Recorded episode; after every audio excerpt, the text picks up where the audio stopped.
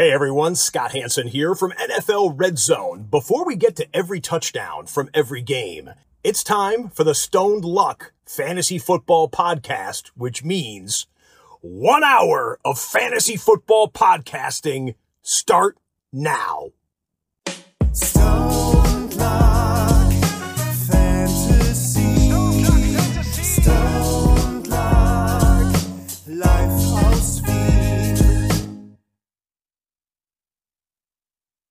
Hallo und herzlich willkommen zum Stone Luck Fantasy Football Podcast. Ich glaube 366 Stony. Lucket, was geht? Ja, äh, Arsch, muss ich ganz ehrlich sagen, ähm, wie man das immer so schön sagen, ähm, es ist äh, alles, es war wieder eine Punktlandung. Es war eine Punktlandung, wir haben lange kein Special mehr gemacht. Ähm, das letzte Special ist ja per ähm, Stromausfall beendet worden bei mir äh, zu Weihnachten, war ein absoluter Traum. Was Ähm, war das? Das habe ich nicht gesehen. Ja, äh, CDA, wir hatten äh, einen Stromausfall bei mir zu Hause Blackout. und ich dachte, bitte nicht. und ich dachte, es war irgendwas. Schlimmeres, aber es war, äh, es musste der Elektriker kommen, mitten an einem Sorry, wir müssen nachher über Blackout reden. Ah, ihr seid schön auf Blackout. Okay. Ja, Nein, also es hatte nichts mit Blackout zu tun. die, ja. Es war tatsächlich scheinbar irgend, äh, ich, ich weiß es gar nicht, das war mir auch egal. Hauptsache der Strom ist da und Also ich warte auf Stonys Generator. Das ist richtig. ah, Aber nicht das- nur der Strom ist da, Lucket, auch der CDA ist da. So ist CDA, ja, die Menge, äh, die haben uns schon richtig gekitzelt und zigiert. Und jetzt bist du endlich da. Wie geht's? Jetzt sekiere ich quasi die Audience. Zurück. Ja, genau. Du, mir, mir geht's an sich gut, außer dass ich plö plötzlich und völlig überraschend am Sonntag noch vor der Super Bowl was kommentieren muss. Also für mich sind im Moment die Namen Thomas Slavik und Pedro Ferreira im Vordergrund und nicht so sehr Patrick Mahomes und, und Jalen Hurts.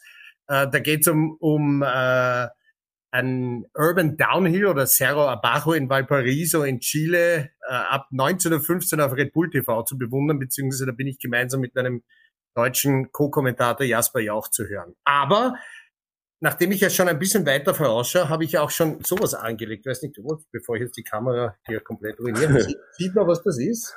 NFL Draft 23, Seven NFL Prospects, Uh, unglaublich. hm. Du bist so also ewig dabei haben wollt. Mit Highlight über an. Highlights teasen. Wow. 100% CDA. Ich bin ebenfalls schon ein bisschen in dem ganzen Draft immer drinnen, nachdem die Packers schon auf 15 Noch nicht draften.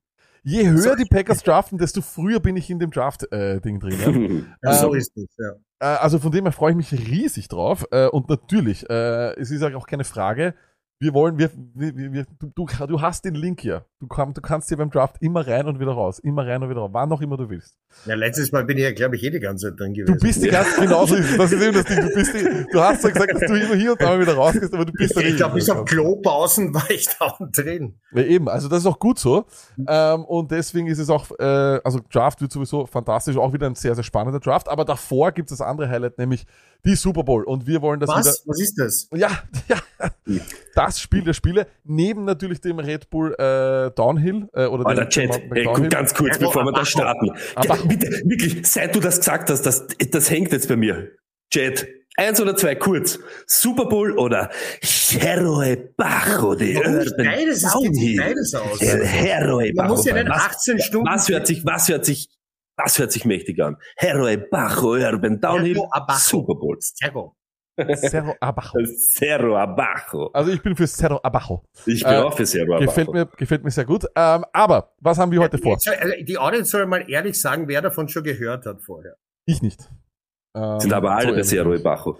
Ähm, ganz wichtig, Sidia äh, und Tony. Wir haben heute einiges vor und zwar wollen wir das Ganze so aufbauen, wie wir das immer hier gemacht haben. Und zwar wollen wir die Units gegeneinander antreten lassen. Das heißt, was passiert, wenn Casey am Ball ist, was äh, passiert, wenn die Eagles am Ball sind. Das werden wir besprechen. Anfangs nur mit dir, CDA. Das heißt, wir werden die Casey Offense und die Eagles Defense ähm, auseinandernehmen. Und danach werden wir auch noch weitergehen. Ähm, und dann wird wahrscheinlich der Lenny irgendwann dazukommen. Und dann äh, wird's gehen Er Casey kennt sich Defense nur bei der Philly Offense. Offense aus, nicht bei der Defense. Ja, ähm, es ist schwierig mit ihm, CDA. Ähm, er kennt sich bei allem aus, aber das Ding Ist so scharf geschossen.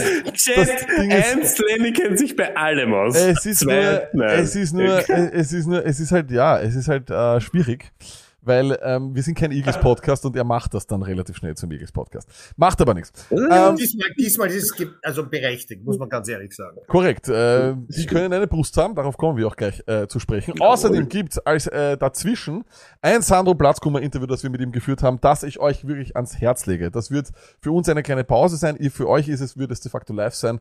Ähm, warum ist das spannend? Sandro Platzkummer, ich habe ihn so offen noch nicht erlebt, muss ich ganz ehrlich sagen. Er hat sich alles eigentlich von der, vom, vom, äh, ja, vom Herzen gesprochen, möchte ich fast sagen. Hat auch ein bisschen teasern lassen, wie er seine Zukunft sieht, was alles ähm, gut funktioniert hat, was alles schlecht funktioniert hat äh, in New York. Ähm, und das fand ich super, super, super spannend. Und deswegen äh, freue ich mich oder würde ich euch das unbedingt ans Herz legen. Ähm, wir beginnen nämlich gleich mit, dem, Sup- mit der Super Bowl Preview. Und äh, CDA, du bist der Mann der Storylines. Du magst Storylines, du liebst Storylines. Und ich habe Mhm. gleich an dich denken müssen, als ich gedacht habe, es gibt einen potenziellen Super Bowl. Eagles gegen Chiefs, denn das ist ja für dich eigentlich ein Traum. Äh, keine, kein anderes Duell hätte so viele Storylines geliefert wie dieser Super Bowl, oder?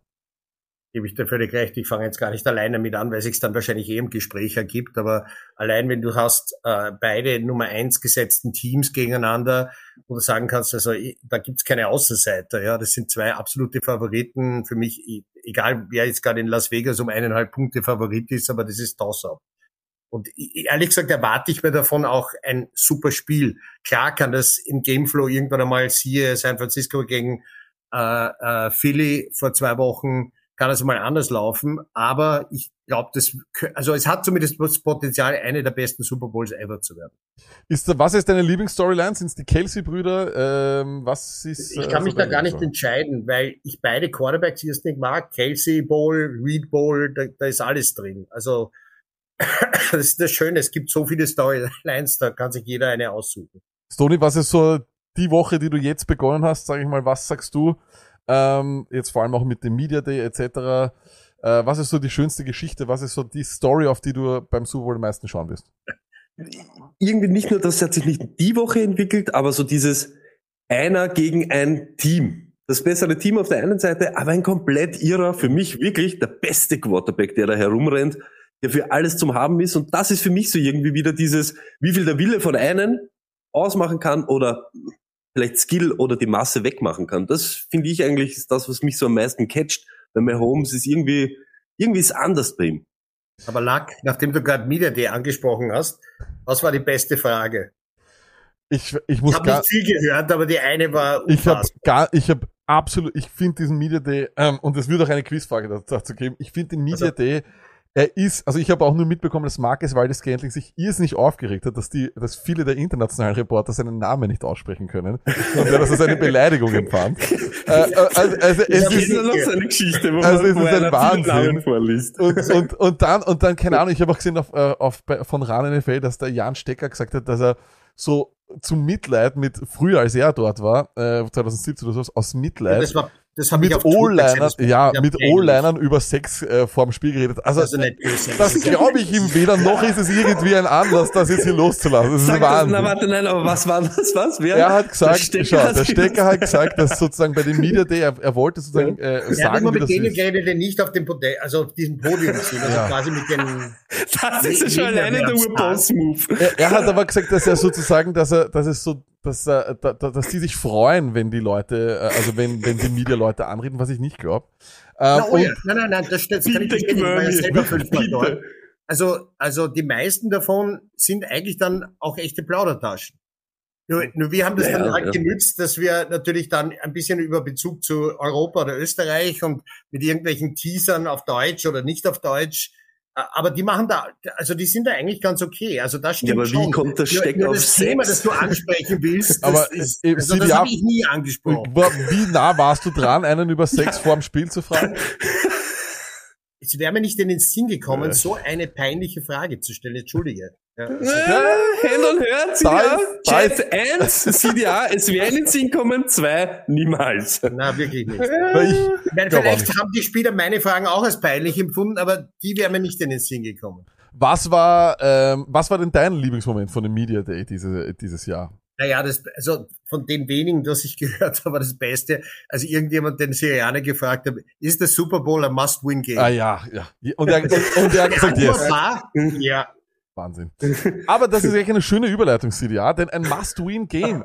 Die Frage, die, oder eine der Storylines, die ich vielleicht jetzt schon ein bisschen so vorwegnehme, falls es nämlich passiert, ist, was passiert, wenn Patrick Mahomes, äh, um den sich bei den Chiefs alles dreht, wenn er diesen Super Bowl wieder verliert. Ähm, wie sehr wird das seine Legacy äh, stören? Wie sehr würde ähm, diese Legacy ein bisschen leiden. Wir dürfen nicht vergessen, in den Playoffs hat er eigentlich einen relativ guten äh, Rekord. Er hat 32 äh, Touchdowns, 7 Interceptions, ein QB-Rating von 106. Sehr, sehr gut. Aber am Ende würde stehen, dass er fünfmal im AFC Championship Game war, einmal den Super Bowl gewonnen hat. Und auch in diesem Sieg muss man ganz ehrlich sagen, was wäre, wenn Jimmy G den Ball nicht over overthrown hätte? Ähm, ist es denn für Mahomes und seine Legacy, wenn das jemanden interessiert, diese Storyline, CDA, ist das für ihn ein, ein, ein, ein, wie möchte ich sagen, ein absolutes Must-Win-Game? Ist es sowieso aber immer, aber ist es für seine Also, Legacy nein, wichtig? also, über, über das normale Maß hinaus sage ich nein. Ich meine, natürlich ist es für die Legacy schlecht, wenn er schwach spielt. Ja, so wie letztes Jahr in der zweiten Hälfte gegen Cincinnati. Das sollte ihm nicht allzu oft passieren. Aber, aber wenn das, sagen wir mal, eine hochklassige Partie wird und es ist, wird dann am Ende durch ein Field Goal entschieden, so oder so, ist das für mich für die Legacy kein Drama, weil, weil, äh, klar hätte er lieber mehr Super Bowl Ringe, no nah. Aber für mich fünfmal EFC Championship Game in Folge ist eh schon ein Wahnsinn. Dreimal in vier Jahren in die Super Bowl kommen, auch ein Wahnsinn. Und es wird ja nicht das letzte Mal bleiben. Ja, also ich glaube, das ist ein, ein, eine Momentaufnahme dann, wo man sagt, na ja, okay, er hätte drei gewinnen können, hat jetzt nur eine gewonnen und die war vielleicht auch eine Spur glücklich, siehe Garoppolo. Aber, aber am Ende, der, da ist so viel Gutes bei ihm, dass das meiner Meinung nach nur ein ganz kleiner Nachteil ist. Und er wird vermutlich, das glaube ich jedenfalls, als MVP ja auch äh, dieser Saison zum zweiten Mal schon in die Super Bowl gehen. Äh, und wie wir wissen, hat seit Kurt Warner vor x Jahren keiner mehr äh, MVP und Super Bowl gewonnen.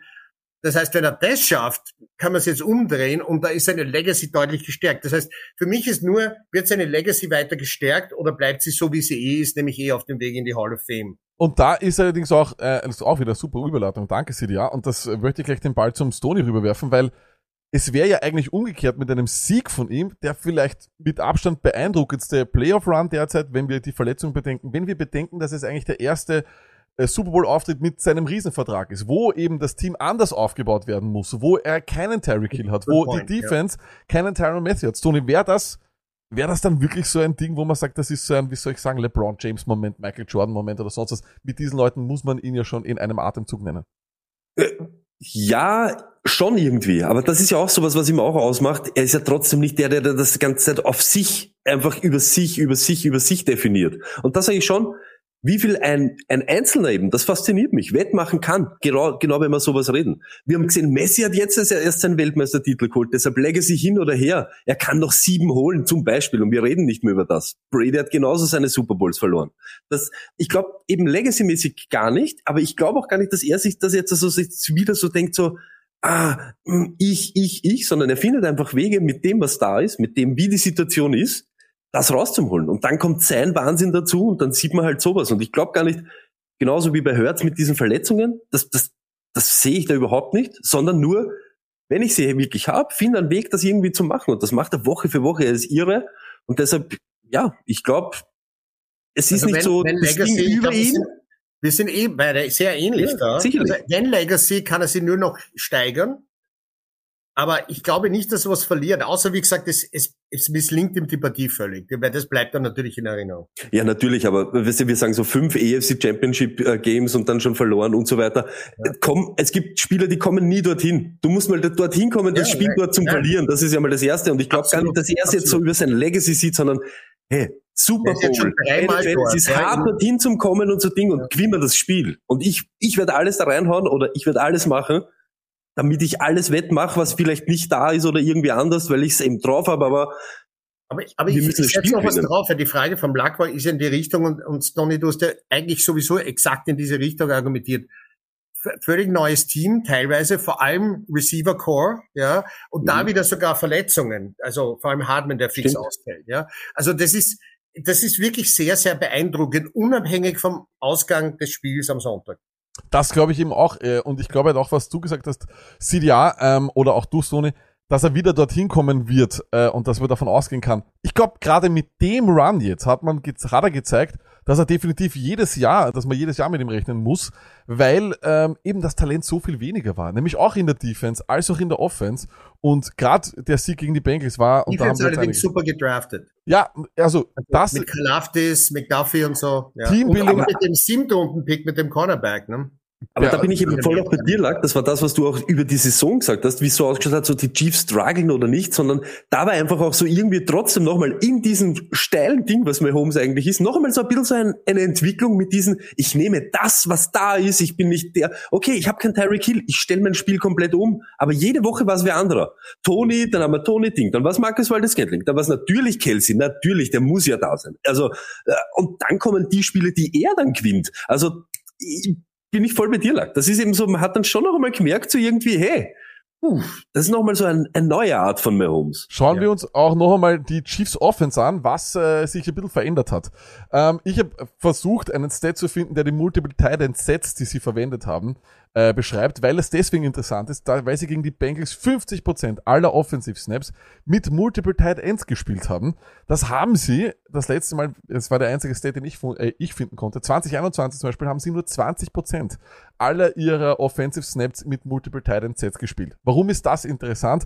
Die Eagles haben einmal 30 Punkte kassiert oder mehrfach, aber das eine Mal war das vor allem gegen die Cowboys, die das eben auch gemacht haben und da aus dem Play Action gemacht haben aus Heavy Sets. Das ist etwas, was den Chiefs auf jeden Fall Chancen wird geben müssen. Dazu kommt auch, dass mit Multiple Tight End Sets du wahrscheinlich eine bessere Pass Protection haben wirst können und müssen, denn Ja, ja. und das ist eben das Ding. Mahomes hat seinen Spielstil in den Playoffs geändert. Und das ist eben auch etwas, was wir das letzte Mal nach dem Spiel gegen die Bengals äh, gesagt haben. Er hat die Checkdowns gefunden, er hat sie gesucht. Das war etwas, was die Bengals ihm vor einem Jahr äh, im AFC Championship äh, Spiel gegeben haben. Er hat sie nicht genommen, er war gierig. Jetzt vielleicht wegen der Verletzung sucht er die Checkdowns mehr. Stoney, Ja, wobei, entschuldige, ganz Ja. kurz, er hat es ja schon in der Regular Season so gemacht, das hat sich nur noch Stimmt. verstärkt in den Playoffs. Genau, und da ist eben meine Frage, Stoney, ist das, es klingt so blöd, aber bei einem Spieler, der, wo wir wissen, der so unter Anführungszeichen heiß auf diesen, auf dieses Big Play ist, auf diesen fancy Moment, ist das nicht irgendwie eigentlich eine ziemlich gute Bremse in seinem Kopf, dass er weiß, hey, ich muss eigentlich diszipliniert spielen?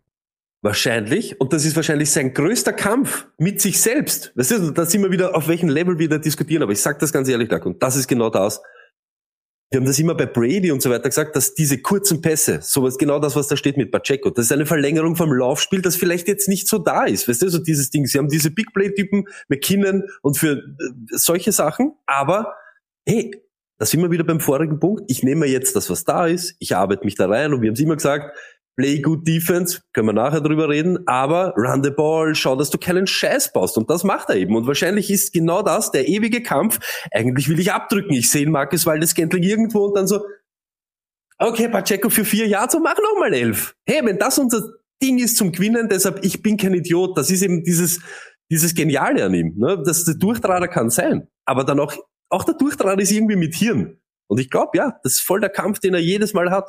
CDI hat aber trotzdem auch gezeigt im Spiel gegen die Bengals, dass er durchaus mobil ist. Ähm, und du musst, wirst mobil sein müssen. Du hast selber gesagt, äh, vorher, wir haben ein bisschen geschrieben, dass das für dich eigentlich ein Key-Matchup ist, nämlich die O-Line der Chiefs gegen die D-Line von den Eagles, gegen die werden Das wir ist für gleich mich sprechen. das Matchup. Also es gibt viele, eh klar, gibt's immer, aber gerade in einer Super Bowl findet man alle möglichen Matchups.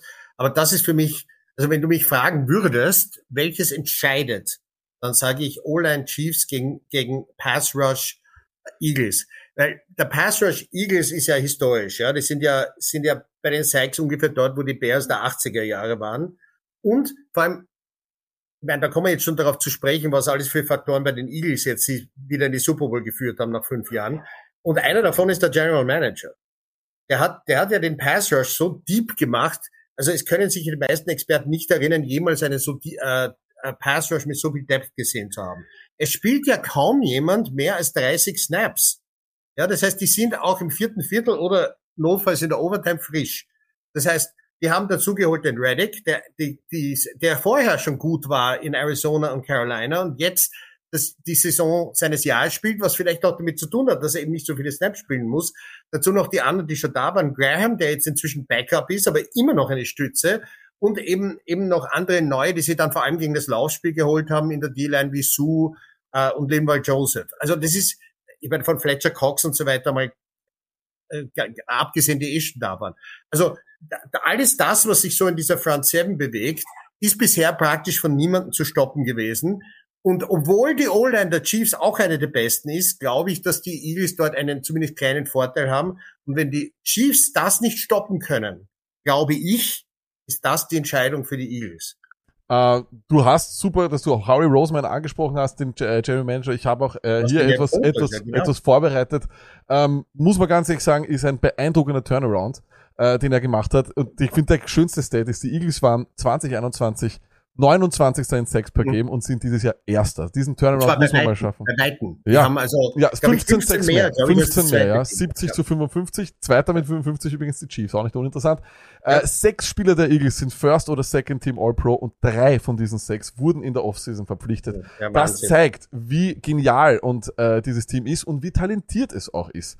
Ähm, die Frage, du, du hast eben gesagt, äh, CDA, das ist äh, etwas, was, was ähm, das ist das Key Matchup. Stoney, ein, wenn, wenn es eine Schwäche gibt, und ich komme gleich dazu, dass es nicht wirklich eine Schwäche ist bei den Eagles, dann ist es die Run-Defense.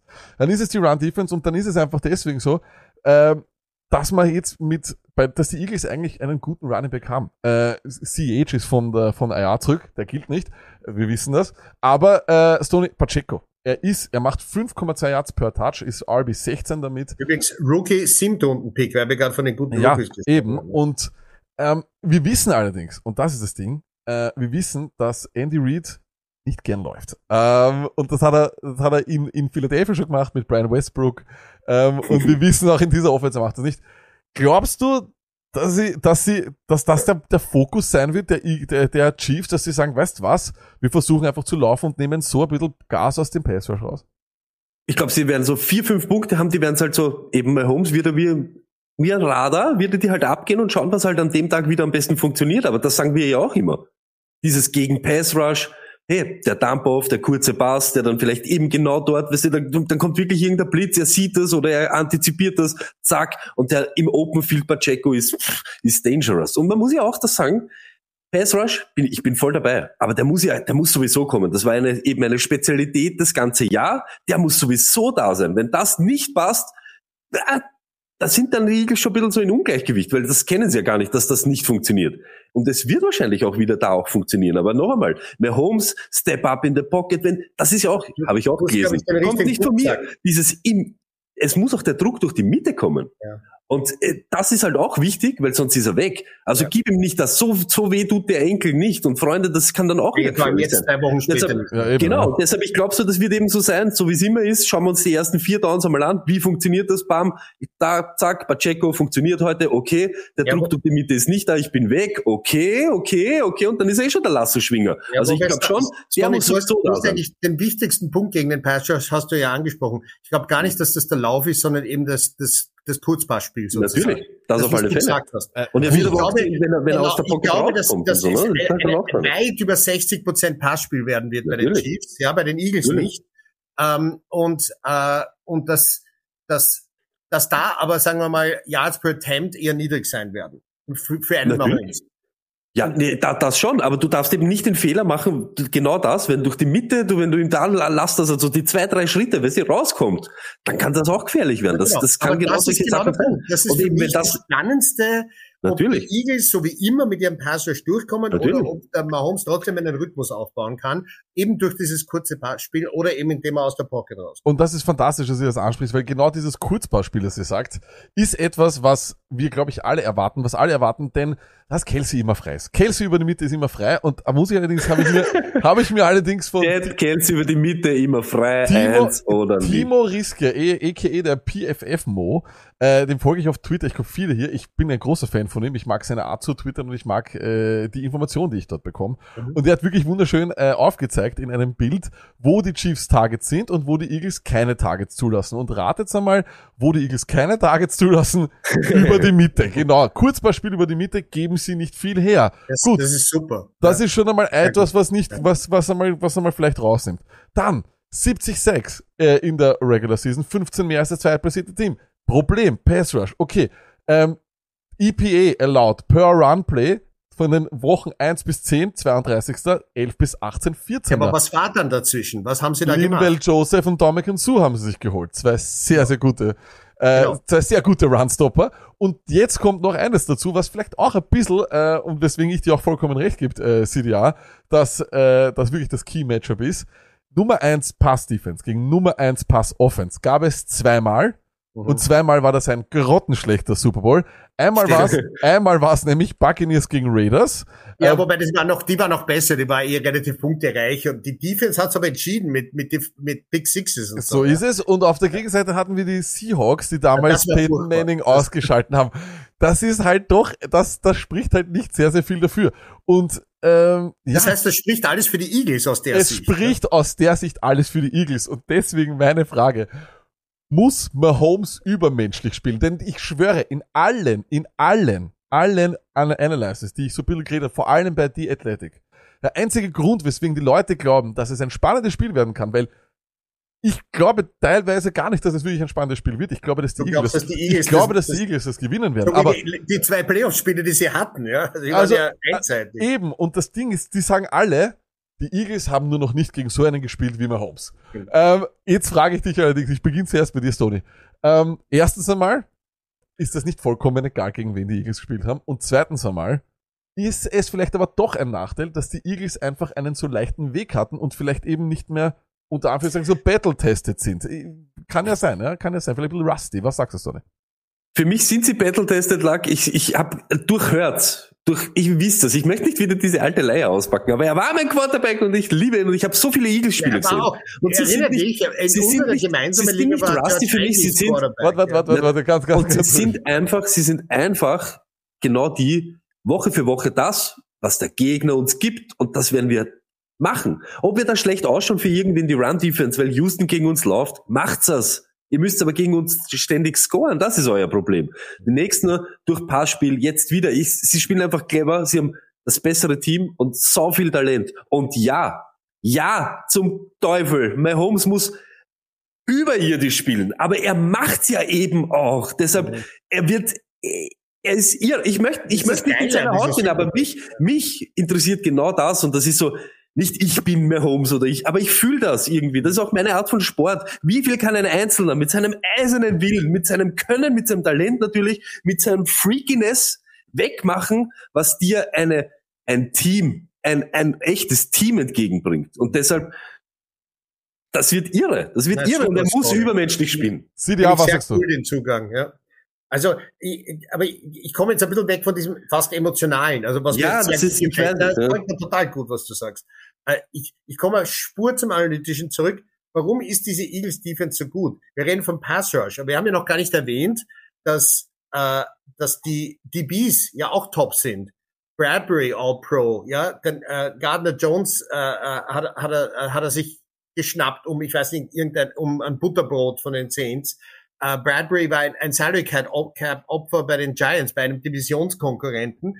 Und die haben es natürlich leichter, wenn der Pass Rush Druck macht. Der ja, beste logisch, DB ja. ist guter Ich mein, Pass Rush. Wir, reden ja hier nicht für irgendwelche Football-Anfänger in diesem Podcast. Geliebte. jeder wird sagen, ja, eh, ja. Aber trotzdem, das hat noch selten in den letzten Jahren ein Team so gut zusammengebracht, diesen Mix aus Pass Rush und Beast Top, äh, wie die Eagles. Ja, also das ist wirklich, und, und noch dazu, über Free Agency in dem Jahr enorm verstärkt. Und wie gesagt, da komme ich immer wieder zum Roseman zurück, der hoffentlich, weil alles andere wäre absurd, zum äh, Executive of the Year gewählt wird heute Nacht.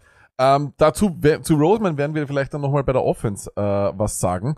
Ja, mit Ähm, Recht. Ja. Ja, das ist, also wie gesagt, ich bin auch der Meinung, ähm, es wird einen übermenschlichen Mahomes brauchen. Ich gehe wirklich, da, ich sage ganz ehrlich, es wird nicht, ich kann es mir nicht vorstellen, dass es eine so ein Solala-Spiel sein wird. Äh, wenn die, wenn die Chiefs gewinnen, dann ist es für mich fast au- außer Zweifel, dass Patrick Mahomes ganz klar der MVP sein wird. Das ist eh klar. Aber wie gesagt, das wird halt sehr, sehr schwierig. So, ähm, das war Eagles Offense ja, Entschuldigung, Eagles Defense gegen Chiefs Offense. Äh, bevor der Lenny zu uns kommt, wir liegen perfekt in der Zeit, werden wir jetzt äh, unser Interview mit Sandro Platzkummer abspielen. Sandro hat sich für uns Zeit genommen und das war wirklich sensationell, weil es hat nichts technisch funktioniert und äh, das ist immer so peinlich. Äh, CDA, ich weiß nicht, ob dir das schon mal passiert ist, wenn man mit Sicher. jemandem, wenn man ein Interview führt und du merkst, oh fuck, es, es passt technisch gar nichts zusammen. Das ist halt wirklich blöd. Ja. Anfangen dass anfangen das tut's. live passiert. Ja. Anfangen tut, es ist ja ehrenwert, dass der Lucky immer sagt, wir, aber er hat ja das Interview gehalten, weil ich bin da bei der Kamera gestanden und habe meinen Netzwerkadapter 48.000 Mal in diese Kamera geschoben, aber das Bild war immer schwarz. Es ist geil. Also solche Tage sind richtig, richtig leibernd. Aber der alte Ingenieur, ich habe es jetzt gelötet und äh, anscheinend funktioniert. Aber live, live in Media. also Voglühen, Gelötet, Wahnsinn. gelötet. Voglühen. Das große Interview mit Platzkummer. Jetzt. So ist es. Jetzt. Ähm, Macht doch mal überall Alarm. Ganz wichtig, was ich dazu sagen will, warum ich euch das wirklich äh, ans Herz lege. Noch einmal, erstens einmal ist er an einem extrem spannenden Punkt an seiner Karriere. Das IDP ist vorbei. Wie geht's weiter? Er hat ein bisschen was äh, verraten, was sein Plan ist. Ähm, er redet über den Lockerroom. Er redet darüber, wie die Giants ihn behandelt haben, unter Anführungszeichen, ob er in Zukunft noch Giants-Fan sein wird oder nicht. Er verratet, äh, wer der seltsamste ähm, Charakter im Giants Lockerroom war, wer der beste Spieler war, gegen den er äh, jemals angetreten ist. Ähm, ich muss sagen, ich habe ihm auch an- danach gesagt, ähm, es freut, er hat absolut keine Robo-Antworten. Und wenn du, ich glaube, das hat auch was damit zu tun, der Sandro ist blitzgescheit. Und ähm, er hat dann, wenn er diese Giants-Uniform nicht mehr anhat, und Stoney, du kannst dich erinnern, wir haben das erste Interview mit ihm geführt. Ich meine, wir haben, wir waren in der Pressekonferenz, aber wir haben das Interview komplett äh, gekapert. Ähm, da hatte er absolut, da hat man gewusst, da ist irgendeiner jetzt neben ihm und der Sandro hat aufgepasst, was er sagt. Er hat nicht aufgepasst, was ich gesagt, äh, wa- was er sagt, oder beziehungsweise hat wirklich ehrlich vom Herzen geredet und ich, ich lege euch das ans Herz und würde sagen, CDA, du entscheidest äh, wie immer selber, ob du noch dann dabei sein willst oder nicht. Aber wir sehen uns nach dem Sandro ein großes Dann kommt der Lenny. Hier viel Spaß. Sandro Platzkummer, übrigens auch mit seinem Super Bowl-Tipp. Let's go. Sandro Platzkummer hat sich Zeit genommen für uns und das ist ein absoluter Traum. Ähm, für, bei mir ist immer so, Sandro, wenn ich mit äh, dir oder auch mit äh, Psych oder sowas rede, äh, stelle ich mir in meinem Kopf all das vor, was ihr in diesen letzten Jahren auch erlebt habt. Weil das ist ja auch eigentlich irgendwie surreal, eigentlich das Ganze, wenn man es sich so vorstellt. Ähm, wie geht's dir jetzt? Du hast äh, auch auf deinem Instagram ja schon de facto Abschied genommen von den Giants. Ich nehme allerdings an, dass du noch nicht ganz Abschied genommen hast von Amerika. Aber jetzt mal nur so, wie geht's dir nach diesen äh, sehr intensiven Jahren in Amerika? Äh, ja, mir geht's aus, ausgezeichnet. Ähm, Im Prinzip, ich hab, äh, ich bin ja rübergegangen mit der Aussicht, dass ich mir gedacht habe, okay, rein athletisch habe ich schon gewusst von den Testings bei den Raiders da und auch vom, vom, vom internationalen Programm, wo ich da den Pro Day und so gehabt habe, dass ich rein athletisch dadurch mithalten kann. Und, und ich mein, im Prinzip wollte ich mir eigentlich, mir ist es jetzt primär nicht ums Geld gegangen, warum ich rübergehe oder warum, warum auch immer, sondern mir ist primär echt darum gegangen, dass ich mir einfach selber beweise, dass ich auf dem höchsten Niveau äh, mithalten kann. Und ich, bisher, bis dahin habe ich einfach immer gedacht, gibt keinen Grund, warum ich es nicht machen soll. Und jetzt war ich drei Jahre bei den Giants und naja, es, es wirkt so, als hätte ich es nicht geschafft, aber andererseits habe ich immer noch das Gefühl, ich habe irgendwie immer noch nicht keinen Grund gesehen, warum ich es nicht machen soll. Ähm, und ich glaube, dass da viele Leute auch zustimmen. Ich weiß, dass viele Coaches auch mir zustimmen und äh, es ist einfach diese Business-Perspektive, die man einfach sehr, sehr unterschätzt, die man einfach so eigentlich nicht so kennt, ähm, wie es eben da drüben so läuft. Das ist eben auch das, was ich mir gedacht habe. Äh, wenn du sagst, ähm, du hast den Eindruck oder, oder dass, es, dass es vielleicht Leute gibt, die sagen, du hast es nicht geschafft. Man muss aber dazu sagen, du hast jetzt nicht unbedingt die leichteste Position ausgesucht, oder? Ähm, bist du ab und zu vielleicht der Meinung, dass äh, wenn du eine andere Position gewählt hättest, wenn es eine gäbe, dass es für dich einfacher gewesen wäre? Ja, aber ich würde keine andere Position wählen, weil ich glaube, dass meine physischen Voraussetzungen genau gemacht sind für die Position. Also als Running ist einfach natürlich schwierig, weil es gibt nur, was weiß ich, ein paar Receiver, im Prinzip eigentlich einen Running Back am Feld, maximal drei am Roster äh, und einen Quarterback, der mehr oder weniger mit dem Ball zu tun hat und denen, denen den, die Leute eigentlich zuschauen. Also der größte Hype ist ja über die Leute, die mit dem Ball jetzt am, am, am Feld laufen und jeder schaut dem zu. Von dem her ist auch rein businessmäßig auch, sowie aus, auch aus footballerischer, Sicht, am schwierigsten als Running Back. Und das ist mir schon bewusst, aber ich meine, ich wollte es nie leicht haben. Ähm, und wie gesagt, Running Back war immer meine Position. Ich habe für 20 Jahre Running Back gespielt. Äh, ich werde jetzt nicht einfach meine Position ändern, um dann in der NFL zu spielen. Ich, will, ich will auf der Position, auf der ich mal gespielt habe und auf der ich am besten bin, in der NFL spielen. Ich bin nicht dazu bereit, ähm, äh, 20 Zentimeter zu wachsen und 50 Kilo zuzunehmen und dann O-Liner zu werden. Ja, wobei, das das wäre geht auch gar nicht. Das wäre aber interessant. Das wäre interessant, äh, mit dich als O-Liner mit 50 Kilo mehr zu sehen. Ähm, aber Sandro, wir hatten schon noch das Gefühl, dass du ähm, im Lockerroom der Giants eine, ein, ein Standing hattest. Äh, jetzt nicht unbedingt, dass du einer von den Ra-Ra-Typen bist oder sonst was, aber wenn wir uns erinnern an den Clip, der ist auch viral gegangen von dir in der Preseason, äh, wo du dann auch noch einmal ähm, den, äh, wo, wo du ja von Coach Dayball de faktisch den Gameball sogar bekommen hast, glaube ich. Ähm, und da hat man schon bemerkt, dass du doch sehr populär bist im Lockerroom. Was war, war, als was siehst du deine Position, die du dort hattest im Lockerroom und was kannst du allgemein über den Giants Lockerroom sagen? Ja, ah, ich würde sagen, ich bin schon sehr gut mit den Teammates ausgekommen, wie du gesagt hast. Ähm, das stimmt auf jeden Fall. Äh, ich habe mich wirklich gut viel verstanden und ich habe nie gedacht, dass ähm, so viele Leute aus so vielen unterschiedlichen Backgrounds, die teilweise auch sehr, sehr ungebildet sind, dass ich mit denen wirklich so viel verstehen kann und so gut verstehen kann und auch teilweise auch off the field mit vielen Spielern. Ähm, das war schon eine coole Experience. Ähm, aber wie gesagt, ich, ich ich habe ja immer nach dem Grund gesucht, habe auch, äh, nach, nachdem ich praktisch äh, gesagt habe, hey, mein Visum läuft aus, ich muss wissen, wie es weitergeht, wenn ich gibt's mal Chance oder nicht, äh, weil sonst bin ich halt, es macht keinen Sinn, jetzt einfach da Monate zu warten und nachher ist es schwierig mit dem Visum. Dann, und dann haben sie im Prinzip gesagt, ja, na, sie wollen draften, weil sie, sie haben es jetzt nicht geplant, mit zurück zu sein. Und dann habe ich halt nach der Antwort gesucht, so, nach der ich eigentlich immer schon gesucht habe, weil ich, ich kenne die Business-Perspektive. Ich habe schon viele Spieler gesehen, die bessere, besser als andere waren und einfach dann mehr da waren und ich habe das nie ganz verstanden. Ähm, und dann wollte ich einfach wissen, ja, was, was hätte ich denn besser machen sollen? Um was geht's denn? Was ist, ich weiß, dass ich schnell genug bin, ich weiß, dass ich stark genug bin. Wenn nicht sogar, ich bin schneller als viele andere. Ähm, ähm, ich wollte einfach gerne wissen, also an der Pro Produktivität ist ja nicht gelegen, ich habe hab nicht gefumbled, ich habe keinen Ball gedroppt, es ist nichts gewesen, ähm, warum sie mir jetzt keine Chance geben würden. Und ich habe auch nicht wirklich eine Antwort drauf gekriegt, leider. Ähm, habe mir das im Prinzip selber ausmalen müssen und über mehrere Ecken dann äh, mit Leit Leuten, die im Front Office sind, die vielleicht seit lange bei den Giants sind und so ein bisschen auf dem Weg raus, weil sie jetzt bald retiren oder so, da versucht meine Antworten zu finden. Und im Prinzip die Antwort ist am Ende des Tages, dass viele Coaches mir die Chance geben wollen, aber ihnen eigentlich die Hände gebunden sind und und prima diese Business Business-Perspektive einfach so gesehen wird, dass die Giants einfach kein Interesse haben, jetzt international sich expanden, wie manche andere Teams das schon wollen. Äh, deswegen ist auch der Markus Kuhn immer bei den Giants und macht dieses Marketing dort nicht, weil es eben nicht erwünscht ist. Und, und ist auch schwierig. Ich kann jetzt nicht mithalten mit einem Spieler, der von Florida State kommt, wo 100.000 Leute im, Stad im Stadion sein, wo dann diese 100.000 Leute oder mehr, alle, die dann im Fernsehen für Florida State angeschalten haben, dann für die Giants einschalten. Das ist alles, was den Giants praktisch Geld bringt. Und es geht ja nur um Geld in der NFL. Und mit dem kann ich dann halt letztendlich nicht mithalten, weil wenn sie an einem österreichischen Markt nicht interessiert sind, dann interessiert sie kein einziger Mensch, der was von da einschaltet. Und das wird dann nicht mal betragen da. Also großteils nicht, außer die Playoff-Spiele. Also es ist schwierig. Ähm, ich glaube, dass das so mehr oder weniger, das war halt dann eigentlich so die Antwort von den meisten, weil und das muss ich halt dann so akzeptieren. Es klingt jetzt aber fast so, Sandro, als wärst du in Zukunft kein großer Giants-Fan. Ist das, ist das richtig oder, oder, oder, oder, oder bist du, sagen wir mal so, Äh. glaubst du, dass du, wenn du bei einem anderen Team wärst, dass eben, vielleicht nehmen wir die Jaguars her, die an Europa ja ein großes Interesse haben, dass du es da einfacher hättest? Ich weiß nicht, ob die Jaguars jetzt, ich weiß von den Panthers, Buccaneers, Patriots und Chiefs, weiß ich, dass sie Interesse am deutschen Markt haben. Ich bin mir sicher, dass es dort dann für mich äh, leichter wäre, weil dann wirklich das Interesse mehr da ist, mir mehr Chancen zu geben. Aber ich kann es schwer einschätzen. Ich meine, ich habe jetzt nur ein Team gesehen und ich weiß, dass es, wie es bei dem Team läuft.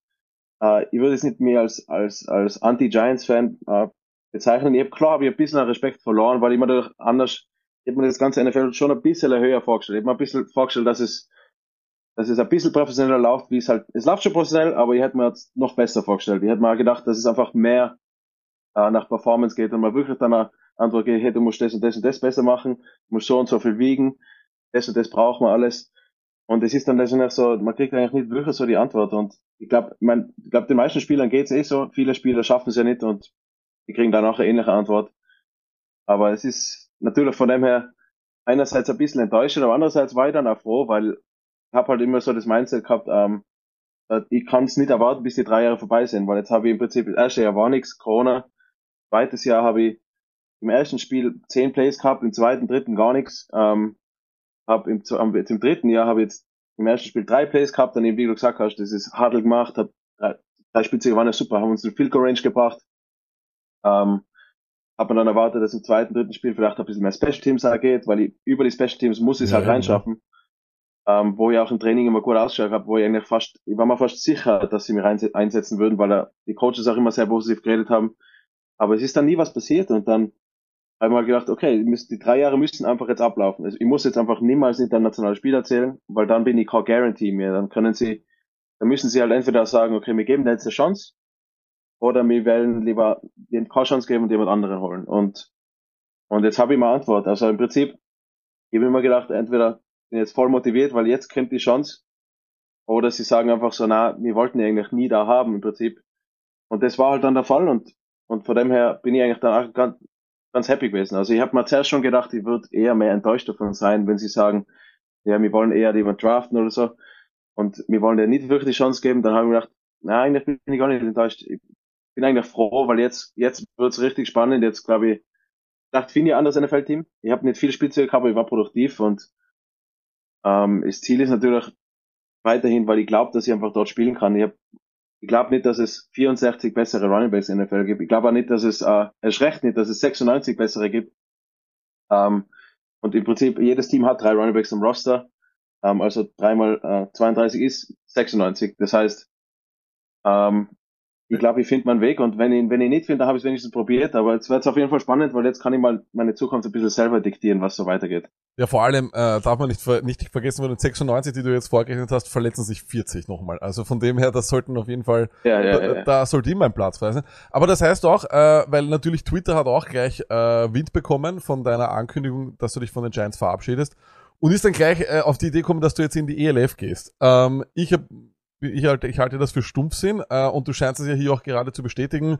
Du siehst dich weiterhin in Amerika und nicht in der E ELF. Äh, wie auf Twitter einfach äh, die Teams, oder wer? Ähm, Leute, die über Twitter viel schreiben. Twitter und über nicht, deswegen ELF. weiß ich nicht. Ja, sehr froh. Das ist, das ist schon Okay, mal okay. gut, aber auf jeden Fall haben ein paar, paar Leute haben halt geschrieben, ah, da werden doch sicher die Raiders äh, schon mal anrufen oder sonst was etc. Also im Prinzip natürlich haben die Raiders angerufen. Ich habe mit den Raiders immer Kontakt. Mein Bruder spielt ja noch dort. Ich kenne die ganzen Leute. Ähm, es macht es natürlich schon interessanter, dadurch, dass ich in der österreichischen und der CFL damals alles geholt habe an MVPs und Meisterschaften und, und Perfect Seasons. Da war jetzt eigentlich dann immer wirklich viel Challenge da. Da hat, könnte man wirklich sagen, es macht nicht viel Sinn, nochmal zurückzugehen und da noch besser zu spielen oder so. Äh, die LF ist schon ein bisschen eine neue Challenge, vor allem weil die, die Raiders jetzt auch nicht unbedingt so äh, so den einfachsten, einfachsten Weg gehabt haben und mir schon vorgekommen ist jetzt in den letzten zwei Jahren, dass sie mich schon eher brauchen würden auch. Ähm, und natürlich, wenn die Raiders rein, rein für mich persönlich das Team, wo ich am liebsten spielen würde. Natürlich, also wenn die, wenn die Raiders in der höchsten Liga spielen würden, dann würde ich sofort da spielen. Aber äh, ihnen ist ja auch be bekannt natürlich, und das habe ich natürlich mit, mit, mit einigen äh, von den Raiders auch schon gesprochen, dass natürlich die Chance in die EDF zu gehen und dann da so gut zu spielen, dass man dann nochmal eine Chance kriegt in der NFL, ist dann relativ gering. Ähm, es ist vielleicht eine Chance da, also ich würde jetzt nicht ausschließen, dass ich das mache, aber ähm, es ist natürlich jetzt nicht die, die, die Nummer eins Idee, weil wenn ich jetzt wirklich sage, ich möchte, ich weiß, dass ich drüben spielen kann, ich möchte das probieren, jetzt bin ich 25, jetzt ist so der, jetzt bin ich noch so in der Prime, aber jetzt habe ich noch vielleicht zwei, drei Jahre, danach ist wahrscheinlich eh zu spät.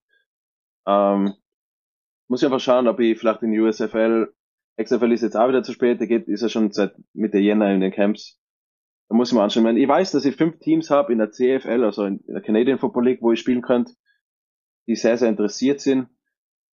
Die waren es auch schon, bevor die Giants äh, mich überhaupt released haben, also im Prinzip nicht mehr gesigned haben. Aber das ist eigentlich so, das ist ein bisschen anderer Football, ist wieder ein neues Land. Das ist eigentlich jetzt nicht unbedingt so mein Ziel. Ich versuche eher da den Weg über die USFL zu gehen, ähm, aktuell. Und ich schaue einfach, was mein Agent so schaffen kann. Also bisher hat er ja noch nicht viel machen können als International-Spieler. Und jetzt, jetzt geht's ans Eingemachte. Schauen wir, was er drauf hat. Ähm, natürlich, Kontakte müssen da sein in der NFL. Es geht überall um, um Kontakte. Irgendwer muss irgendwen kennen, dass man dem vertraut und so. Und dann wird auf jeden Fall interessant, ja. Das kennst du aber eh sicher von Österreich, da muss man auch immer wen kennen. Also es ist schon, es ist schon gut, wenn, wenn, wenn das in Amerika Ja, so ja. ist. Aber gut, das heißt, äh, du siehst deine Zukunft weiterhin in Amerika und das ist natürlich äh, absolut fantastisch. Das freut uns extrem. Ich wollte noch eine Frage zu äh, den Giants äh, stellen und zwar Coach Dable. Der wurde ja ähm, auch lange Zeit als Coach of the Year gehandelt. Der Aufstieg der Giants kam für viele NFL-Fans überraschend. Wie viel hast du mit ihm zu tun gehabt? Was ist er für ein Typ? mäßig viel. Also ich meine, ich war jetzt auch ein Captain, ich habe auch nicht wirklich gespielt in der Regular Season, also ich sehe ihn halt beim Training, sag Hallo und, und das war's jetzt eigentlich im Prinzip. Natürlich am Ende die Abschlussmeetings, da redet man kurz mit ihm. Er ist aber auch nicht unbedingt ein Mann der, der, der vielen Worte. Also er redet schon immer bei den Team-Meetings, aber ich glaube, es ist auch eine gute Sache. Ich meine, der Joe Judge hat Team-Meetings gehabt, die waren über eine Stunde lang oft und bei ihm waren es eher so, teilweise waren es eine Minute, teilweise waren es drei Minuten. Also es ist auf jeden Fall sehr, sehr viel schneller, aber es ist schon halt auch kompakt und, und es macht ja auch so Sinn. Ich find, bin ja sowieso der Meinung, dass man keine fünf Walkthroughs in der Woche braucht und 20 Meetings, die, wo man die Spielzüge zum zehnten Mal durchgeht. Also vor allem, wenn ich nicht spiele, ist es schon ein bisschen nervig, das Ganze durchzumachen. Ähm, und von dem her, man sieht ja auch, es, es hat mehr zu Erfolg geführt. Ich glaube, äh, mehr Training, mehr trainieren, äh, unnötig lange Meetings zu machen, ist, macht man ja immer noch, aber es ist weniger unnötig und, und das macht, das führt dann auch schon mehr zu Erfolg. Also das habe ich immer gesagt. Also es macht überhaupt keinen Sinn, immer zu sagen, ich bin Erste im Gebä- Gebäude, die Coaches mieten von fünf in der Früh bis um Mitternacht und schlafen vier Stunden. Das führt, da habe ich einfach, habe ich, nie, ich habe nie gedacht, dass es zum Erfolg führt und das hat es auch nicht. Und der jetzige Coaching-Staff Staff macht das ein bisschen anders. Und von dem her, also ich glaube, er ist ein sehr korrekter Typ.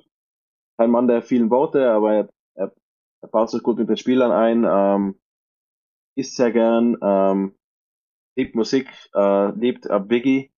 Äh, Er, na, er ist, ähm, er, er wirkt auf jeden Fall genauso. Also wenn ich ihn, wenn ich ihn mir vorstellen müsste, ist er genauso, wie du ihn gerade beschrieben hast.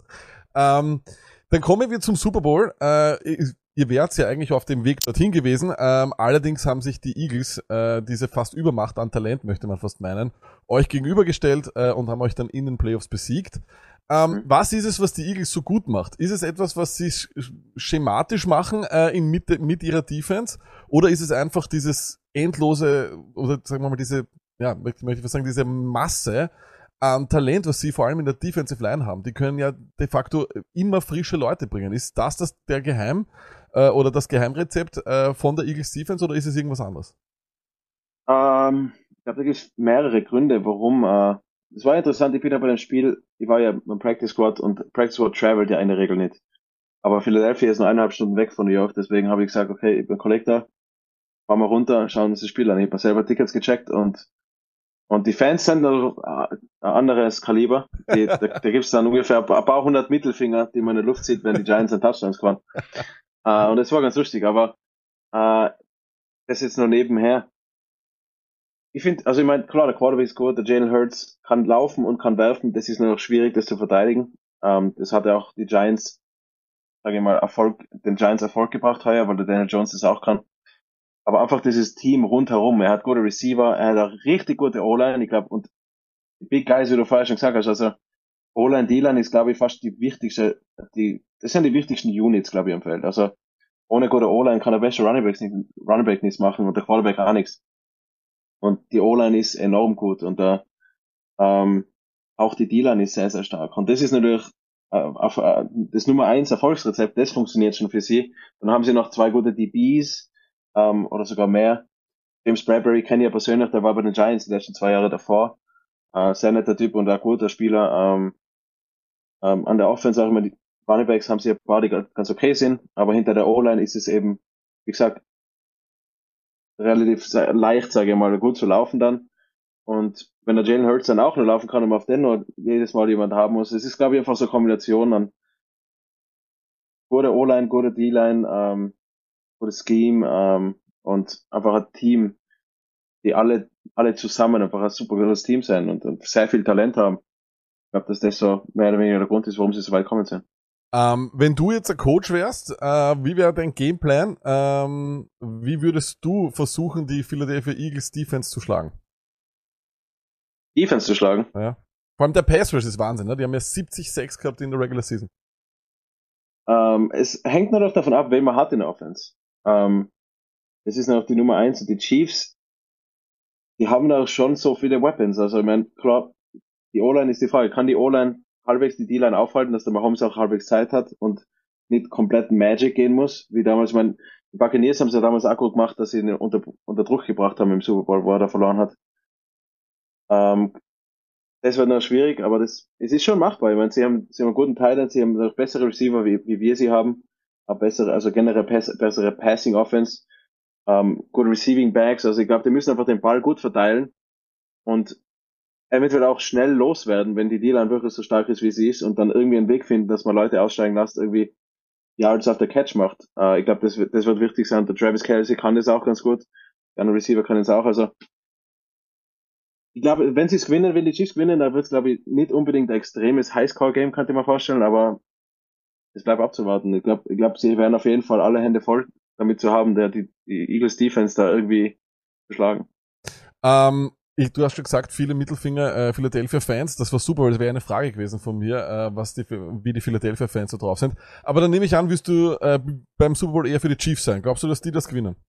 Ja, ich bin auf jeden Fall, ich habe eigentlich gehofft auf die Bengals gegen die 49ers, weil mir einfach beide Teams sehr sympathisch sind. Ähm, ich mag einfach diese Spieler nicht, die so extrem, äh, extrem äh, teilen immer.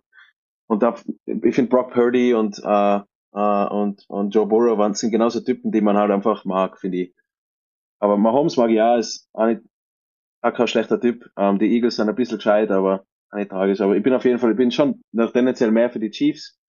Äh, bin jetzt schon noch irgendwo ein Giant und kann jetzt nicht darauf hoffen, dass die Eagles gewinnen, vor allem wenn die Eagles-Fans auch noch so ein bisschen, also man, man wünscht den Eagles-Fans eigentlich keinen Erfolg, von dem her. ähm, ja, das kann ich mal dazu sagen. Sehr gut. Wir haben nämlich hier auch einen äh, Eagles-Fan am Donnerstag in der Show, der wird das sicher gern hören. Ähm, okay, dann äh, habe ich noch eine Frage, und zwar beziehungsweise, oder so für, zu deiner persönlichen äh, Zeit in, in, in Amerika, darauf möchte ich nochmal kurz zurückkommen. Und zwar, ähm, wir haben ja auch mit Chris Esala einmal gesprochen und äh, da hat uns, da hatten wir den Eindruck, als würden diese, diese Jahre ihn doch extrem prägen. Wie glaubst du, äh, werden dich diese Jahre in Amerika in deiner Zukunft prägen? Äh, schon sehr, mein, in unterschiedlicher Weise natürlich. Ich meine, einerseits ist New York ist halt diese Riesenstadt, die extrem teuer ist, aber auch extrem, äh, einfach, man kann halt so viel machen, dass man lernt so viele Leute kennen von überall. Es, es gibt sehr viele Faktoren, ich war ja jetzt auch nicht über 22, 23, wo ich rübergegangen bin und drei Jahre in New York verbringen, glaube ich, das prägt jeden. Und vor allem, äh, wenn man halt natürlich in der NFL spielt, da mal alles sieht, ähm, einerseits ein bisschen enttäuscht ist von, von Ernährung und dies und das, äh, was man eigentlich sich anders erwartet hätte, aber, aber andererseits auch gesehen hat, ja, hey, die kochen halt auch nur mit Wasser und man, und jetzt hat man so eine Bestätigung. Ähm, und auch natürlich schon auch Respekt hat vor manchen Spielern, die, die eben auch damit kämpfen, weil sie eben auch nicht diese Big Names haben und wirklich hart arbeiten. Gibt schon ein paar Spieler. Ich würde nicht sagen, die Mehrheit arbeitet so hart, wie man sich denkt, aber es gibt schon einige, die sehr hart arbeiten. Und, und einfach dieses, dieses, äh, diese Experience generell. Also ich habe mit dem Teamdoktor von Giants sehr, sehr viel gemacht, äh, der sehr guter Mensch ist. Ähm, habe sehr, sehr viele Leute aus unterschiedlichsten Hintergründen. Also manche wissen ja nicht einmal, dass es eine Welt außer von den USA gibt, gefühlt. ähm, und manche Leute wissen schon sehr viel oder sind auch sehr interessiert. Äh, ich könnte mir auch vorstellen, dass sehr, sehr viele jetzt, die ich dort kennengelernt habe, mir irgendwann mal in Österreich besuchen kommen. Zumindest haben sie das gesagt. Die, bei den Amis ist es immer so, das sag, je, sagen tut's jeder, kommen nur und dann sagt maximal 10%, wenn es gut geht, Ja. aber das wird dann, das wird dann auch spannend. Also, also ich weiß auf jeden Fall, dass jemand kommen wird. Wie viele dann, das wird sich zeigen. Ähm, aber es war, es war eine mega Experience, weil es war auch mein, das einzige, es war mein erstes eigenes Auto, meine erste eigene Wohnung, wo ich allein gewohnt habe, teilweise auch mit der Freundin. Ähm, ähm, immerhin, habe ich einen ganz guten äh, Skyline-Ausblick auch noch gehabt, das war eine gute Location, wo ich war. Ähm, man hat natürlich immer viele Events, wo man jetzt, sagen wir mal, bekannte Leute kennenlernt, wo einfach viel los ist, sei es Madison Square Garden, ein Basketballspiel oder US Open oder es ist halt immer irgendwas los. Also das äh, prägt einen natürlich schon sehr und einfach diese, ich glaube einfach diese, diese menschliche Interaktion, menschlichen Interaktionen, die einfach mit unterschiedlichen Leuten geredet habe, natürlich auch auf einer anderen Sprache, aber generell macht einen schon sehr, sehr offen und, und jetzt, man fühlt sich dann einfach schon ein bisschen anders, wenn man jetzt halt wieder da ist und alles ein bisschen kleiner wird, äh, alle Leute ein bisschen, bisschen weniger fake sind, aber auch irgendwie auch freundlich und, und man so das Gefühl hat, die meisten Leute, man hat, man weiß jetzt einfach mehr von, von der Welt äh, was eigentlich so abgeht in der Welt, ähm, als die meisten Österreicher, die jetzt einfach nur in dieser, dieser Bubble da in Österreich leben, was, was absoluter äh, in Ordnung ist. Aber ich habe jetzt mal gesehen, wie es so läuft und es war, es prägt dann auf jeden Fall sehr, sehr, sehr gute Experience. Okay, dann würde ich dir jetzt noch äh, so kurze, kurze Fragen stellen, ähm, so Wordrap-technisch, du kennst das, du hast es sicher hunderttausend Mal gemacht. Ähm, von dem her lege ich jetzt einfach mal los. Der beste Spieler, gegen den du jemals im Training bei den Giants ran musstest, wer ist das? Dexter Lawrence. Dexter Lawrence, okay. Äh, am meisten an Österreich vermisst hast du? Ähm, meine Familie und Freunde. Am meisten an den Giants vermissen werde ich. Äh, den Teamarzt, Ronnie Barnes. Der lustigste Teammate im Lockerroom der Giants war. Lustig, ja. Er war schon auch lustig. Ha- Jihad Ward, Buddy, war ziemlich lustig. Ein bisschen over the top lustig, aber er war lustig. Wer war der, sels äh, der seltsamste Teammate im Lockerroom der Giants? Wo du gesagt hast, so, ich, ich weiß nicht, wie der tickt. Äh, es passt gerade zum Super Bowl. Kadarius Tony. Übrigens, dein Kadarius Tony-Tipp, äh, dass man den im Fantasy Football eher nicht nehmen muss, ähm, ist gut aufgegangen. Sag, was, hat- was, was, was hat beim Kadarius Tony mit seinen Hamstrings auf sich? Äh, aus was sind die? Äh, hey, die Hamstrings sind ganz normal. Ich würde sagen, sein ganzer Körper, ich meine, er, er, er, ist halt, er trainiert halt nicht hart. Er ist, er ist sehr, sehr talentiert. Wie, er ist halt, würde ich sagen, so was 80 Prozent in der Liga sind, sehr, sehr, sehr talentiert und trainiert nicht wirklich hart. Ähm, und demnach, weil er immer noch so talentiert ist, kriegt er trotzdem immer wieder Chance. Und dann macht er halt einen guten Play und dann verletzt er sich halt oder weil er halt eben, wie gesagt, wenn man nie läuft und wenn man nie Kraft trainiert, und dann halt einmal Vollgas läuft, dann pullt man sich halt den Hamstring. Und auch wenn man dann noch schnell ist, weil man halt rein von der Veranlagung schnell ist, glaube, das ist halt so der Hauptsache. Und einfach, wie es sich gibt dann in den Meetings und so, im Prinzip, ist egal, ich möchte rappen, ich, mach, ich lerne die Spielzeuge nicht und so und habe immer Kapuze auf in jedem Meeting. Es ist viel interessant. Ja, er, er wirkt doch so. Also ähm, sein Outfit am Game Day ist auch eigenartig. Ähm, besser als Saquon Barkley kannst du. Äh, eben im Ping-Pong schlagen.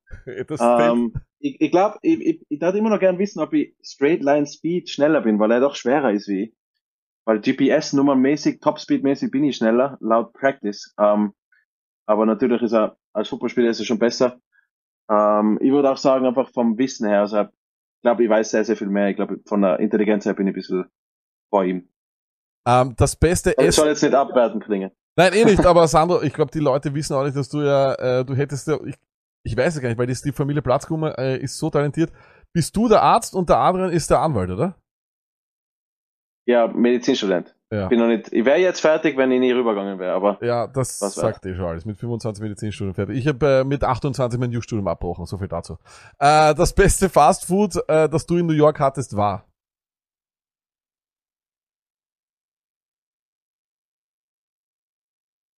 äh, Chicken Tenders.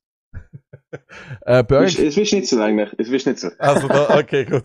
Ähm, zuletzt gebingewatcht äh, habe ich welche Serie?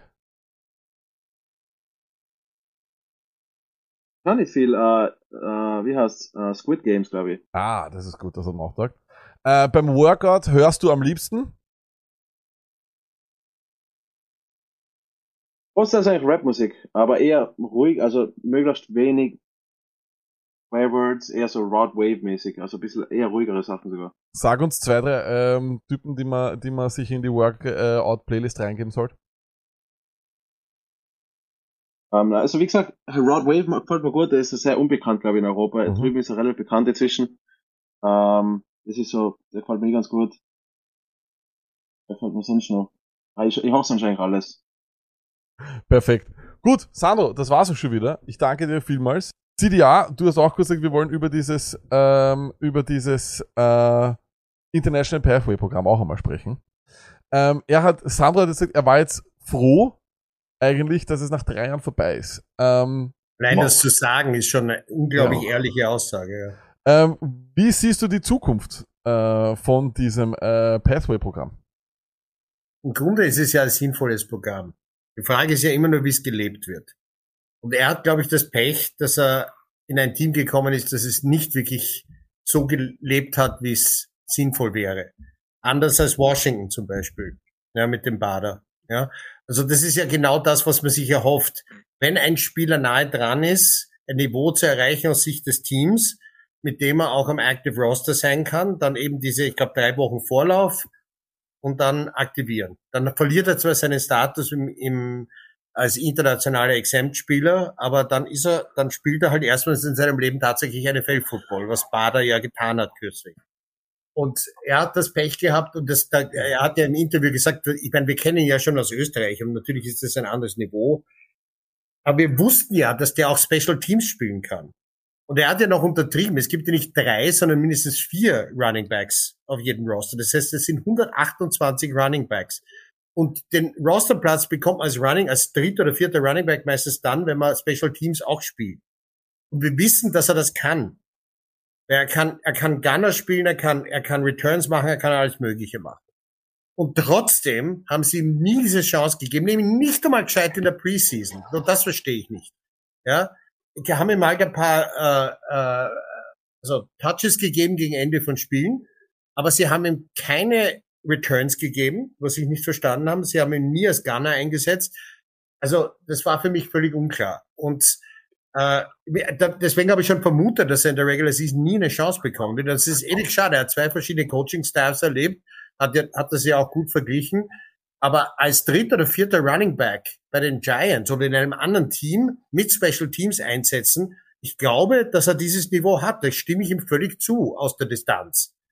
Und das ist ewig schade, dass er da im falschen, in der falschen Franchise gelandet ist, offenbar.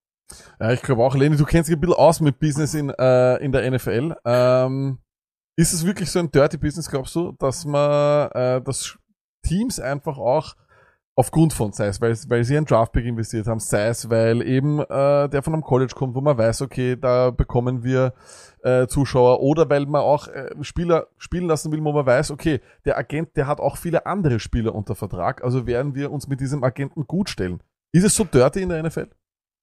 Ähm, also ich glaube schon, dass das, dass das zum Teil alles stimmt. Ähm, ich finde, man muss immer vorsichtig sein. Also man darf jetzt, glaube ich, das Interview von Sandro nicht nicht auf, also nicht zu sehr verallgemeinern, weil es gibt ja in jeder Hard Knocks Staffel irgendwie einen, der es geschafft hat im Pathway Program. Es, es gibt ja diese diese Spieler, wenn ich Efe Obada oder so nehme oder sowas. Also es gibt ja Leute, die es immer wieder. Ich glaube tatsächlich, dass man, das, wie CDA schon gesagt hat, er ist eine also was wir viel mehr, glaube ich, darüber erfahren haben, ist, was die Giants eventuell für eine Organisation sind und dass es schon einen Grund hat, warum diese Organisation vielleicht über Jahre nicht so gut war, wenn tatsächlich dort eher auf den Market Value der Spieler geguckt wird, als auf, auf das Können der Spieler. Das sagt ja schon einiges aus. Ich, ich glaube nicht, dass das in jedem Team passiert. Ähm, ich glaube aber auch, dass, ähm, also ich habe ja mal Chris Esala interviewt ähm, für die Footballerei und der hat gesagt, er steht ja, glaube ich, jetzt auch nicht mehr bei den Giants unter Vertrag, äh, Platz aber er mhm. hat gesagt, dass da die Media-Leute, die gucken sich jedes Interview an, was der gegeben hat. Und wenn das irgendwer sieht von einem neuen Team, da wird sich das neue Team nochmal ganz genau sagen lassen, hier, was war da los, warum hast du das Interview gegeben? Ähm, aber generell glaube ich, man, man darf das Pathway-Programm nicht ver, ver, ver ähm, ja, verhohnepiepeln. Und man muss, glaube ich, was, was wir, glaube ich, hier viel mehr machen müssen in, in, dem, in dem Dachraum, ich nehme euch jetzt mal dazu, in dem Deutsch-Österreich-Schweiz-Raum, ist, dass man viel mehr Leute schon an die Highschool kriegt durch Stipendien mit diesem Gridiron-Ding und so weiter, weil die haben meist eine deutlich höhere Chance, logischerweise. Ja. Es ist aber auch was anderes. Ich habe einen Kumpel zum Beispiel, der hat in den USA Fußball gespielt. Und das ist so, äh, der hat gesagt, das ist, das ist Next Level Shit gegenüber. Das, das Niveau war so wie die Landesliga in Deutschland oder so, sag ich mal. Aber das ist halt, du hast eine Videoanalyse, du hast jeden Tag Training, du hast einen Weightroom, der dir zur Verfügung steht. Und das hast du ja hier nicht, wenn du, weiß ich nicht, bei, ähm, äh, sag, nehmen wir mal die äh, Wiener Schwarzwälder Kuchentorten Footballmann in der lowsten Liga oder so spielt. spielen halt so Leute wie ich, die halt den ganzen Tag auch in ihrem Büro sitzen und dann halt sich noch irgendwie auspowern wollen. Und natürlich ja. ist das was anderes und die Leute müssen viel früher in die USA. Ja, ich glaube, ich, wir, kennen ja auch ein paar Leute, die über diese Gridiron Imports, so wie du sagst, äh, schon auf dem Weg dorthin sind. Äh, der Enno, den wir, mit dem wir auch viel zu tun haben, der macht das auch. Äh, CDA, du wolltest noch was sagen? Ja, ich wollte noch was sagen. Ich habe mich immer schon gewundert, dieses Pathway-Programm gehört eindeutig auf alle 32 Teams ausgedehnt, so dass der Platz, jeder bekommt einen Platz und der kann genauso aufrücken wie jeder andere Practice Squad Spieler. Das heißt, in dem Moment, wo man diesen Exempt-Status rausnimmt, dann wird er vielleicht auch eher beurteilt wie ein anderer Practice Squad Spieler. Das muss man unbedingt ändern. Also, dass da vier oder acht Teams, also immer eine Division, äh, diese Spieler bekommen und das ist exempt und da gibt's alle möglichen Regeln, wie der aufsteigt oder dann, dass er dann rausfliegt und weiß Gott was. Also das, das, das ist komplett falsch. Und du findest inzwischen international 32 Spieler, die Practice Squad Niveau haben. Ja, also das ist kein Problem, ob du jetzt 4, 8, 16 oder 32 hast, das gehört einfach auf alle Teams ausgedehnt. Und ganz spezifisch bin ich jetzt gespannt, jetzt haben wir ja Seikowitz aus österreichischer Sicht bei den äh, Cardinals, ob die den genauso behandeln oder ob sie dem eine Chance geben, sich echt zu qualifizieren für den quasi entweder für den Active Roster als dritter, vierter Tight End oder zumindest quasi zu ihm zu sagen, du bleibst zwar Practice Squad, aber wir beobachten dich, du hast eine Chance, dass wir dich im Verlauf der Saison, wenn wir einen End brauchen, dann aufrücken lassen. Ich bezweifle, dass sie ihm so viel Aufmerksamkeit geben, aber ich habe den Eindruck von dem, was sie medial machen, von der PR her, dass sie mit ihm mehr angefangen haben als die Giants mit Platzgummer. Und vielleicht ist das ein Indiz, dass sie es etwas ernster nehmen. Sie haben ihm auch ein bisschen mehr eingesetzt, äh, den Seikowitz. Ja, auch das. Äh, eben. Auch und das. Ähm, auch das habe ich dem Sandro nach dem Interview gesagt, dass wir, wir alle äh, auf Twitter auch, er ist nicht auf Twitter, deswegen weiß ich nicht, aber wir haben alle gerätselt, warum er nach diesen Spielzügen nicht mehr Spitze bekommen hat. Weil, so wie du sagst, CDA, ähm, er hat für das wenige, was er gespielt hat, ja, aber trotzdem auch explosive Plays Ja. gezeigt. Ja. Äh, die waren First Downs oder er hat sie im, guten im Moves, erinnert dich an, an das vorletzte Jahr. Ja? also, von dem her hat das keinen Sinn gemacht, dann mir einfach gar keine Spielzeit mehr, mehr zu geben. Das ist etwas seltsam. Keine Spielzeit und nochmal, ich, was ich nie begriffen habe, das, sie haben drei Jahre bei zwei Coaching-Staffs Zeit gehabt, ihn in die Special Teams einzubauen. Hm. Und sich das anzuschauen, weil das ist der Weg von einem Practice Squad Spieler normalerweise in, in den Active Roster. Und er hatte diese Chance nicht mal bekommen. Also, da, man kann ja sagen, er bekommt die Chance, nützt sie nicht, alles gut. Dann ist er halt nicht qualifiziert. Aber das war ja nicht der Fall. Er hat ja nicht mal die Chance. Also ich wäre noch viel zorniger als er. Ja. Aber ich glaube tatsächlich, was man, was vielleicht er auch in, dass er in so eine Situation gekommen ist, die natürlich auch absolut beschissen war. Da war ein, ein sozusagen ähm, Coaching-Staff, der war so in seinem, in seinem letzten, vorletzten Jahr, da hat nichts gepasst und die haben ihn wahrscheinlich einfach so ein bisschen links liegen gelassen, weil sie sagen, das ist der Junge, der, und dann kommt er jetzt in einen rein, wo alles neu ist, wo alles muss erstmal neu geguckt werden, dann war wieder ein Staff, der sagt, hier, wir haben den, den parken wir da erstmal. Das ist, also wahrscheinlich das die ungünstigste Situation überhaupt. Ähm, tut, tut mir auch mega leid für ihn. Also er wirkt im Interview sehr, sehr sympathisch und auch irgendwie sehr reflex, re, reflexiert, als, als, reflektiert. äh, ein bisschen so, so vom Entertainment her als gebürtiger Kanadier würde ich mir durchaus wünschen, dass er in die CFL kommt. Die Argos sind Titelverteidiger im Grey Cup. Da spielt jetzt demnächst auch Jakob Pöltl wieder in Toronto. Also er soll zum Wäre nur eine Reise. Stadt gehen und für die Argos spielen und kann sich dort mit dem Pöltl näher anfreuen. Das wäre ideal. Äh, Stony, Ich Nachdem Ja. ich nur nach Toronto fliege, wahrscheinlich in diesem Jahr, kann ich mir dann vielleicht dann beide anschauen. warum nicht? Nur kurz Danke einmal für alle. Wir waren kurz off, wieder on. Danke für alle, die jetzt so wieder eingeschaltet haben. Ihr seid live und mittendrin im Super Bowl Vorglühen, wie wir halt natürlich sagen. Wir Äh, jetzt gerade, wir reden gerade über das Interview, was da lag. Ein wirklich ein Top-Interview, weil für mich nämlich, mir geht's gar nicht drum. Ich glaube, er hat gar nicht über dieses Pathway-Programm so, so geschimpft oder irgendwie das schlecht gemacht. Er hat halt einfach seine Situation und das wirklich offen und einfach in vier, fünf Fragen einfach runter, schaut euch das an. Was wirklich rauskommt, ist wieder dieses, ja. was, wie viel, was wir auch immer sagen. Deshalb, es ist scheißegal, was RTL präsentiert hat. Die NFL interessiert nicht die Show, was ihr da präsentiert, wie ihr das macht, sondern die Kohle. Und das ist einfach genau das, was er auch wieder sagt. Esala Lack hat diese Brücke auch geschlagen. Schaut euch auch das an. Da hat vor zwei Jahren bei Heiße Luft war er bei uns zu Gast und hat genau dasselbe gesagt. Bis du mal dorthin kommst, dass du in Raps oder dass du Raps bekommst, dass du zeigen kannst, was du eigentlich kannst oder dass du besser bist als viele, die dort herumlaufen, ist für viele manchmal auch schon vorbei, weil das eben anstrengend ist, du kriegst keine Erklärungen, du kriegst nicht gesagt, was, wo, wann. Und das finde ich schon, wenn sowas rauskommt am Ende, genau das, was er eigentlich gesagt hat, okay, dann reicht's halt da jetzt nicht, aber an was, an was, an was soll ich arbeiten, wo bin ich, wo stehe ich, dass man sowas nicht auf den Weg mitkriegt, ist eigentlich Org. Und wie er dann auch eben sagt, er sagt es nicht direkt, aber man merkt, wie weit er eigentlich vom Feld ein, einem Regular Season Game war, ohne dass er gewusst hat, warum, weil eben die die Sachen, die er zeigt hat, in Ordnung waren, er eigentlich geschaut hat, dass er eben sich dort so gut wie möglich in dieses Programm eben einfügt, ne? Und dann nicht zu hören, an dem scheitert oder an dem scheitert das ist halt schon ein bisschen wenig nach drei Jahren. Das finde ich halt schon. Und da geht es gar nicht ums Pathway-Programm, sondern um seine Situation, die er wirklich sehr ehrlich, wirklich, dieses Interview, super geil. Und wenn wir jetzt auch immer sagen, Psycho, und ich sage das noch immer, ein Psychowitz-Touchdown, und man merkt das wieder an dieser Saison, CDA, und ich habe das gesagt vor einem Jahr und ich werde das immer wieder sagen, ein Psychowitz-Touchdown wird mehr für den Football in Österreich und für dieses ganze Ansehen und alles bringen, als alles andere, was daneben passiert, wie mit einer Reimann-Saison wie diese zum Beispiel. Na gut, Das- ja, das das, der hat halt jetzt auch ein Pech gehabt, dass er in Und ich, einem du weißt miserablen ich sag's immer überspitzt und ich sage auch, auch dieser Super Bowl Run von einem O-Liner wird immer weniger zählen als ein Touchdown. Na, warte mal es ab. halt Wenn, wenn, ich glaube ja nicht, dass es passiert, ist das Pech. Aber angenommen, die Colts kommen in die Super Bowl mit Reimann als Starting Left Tackle.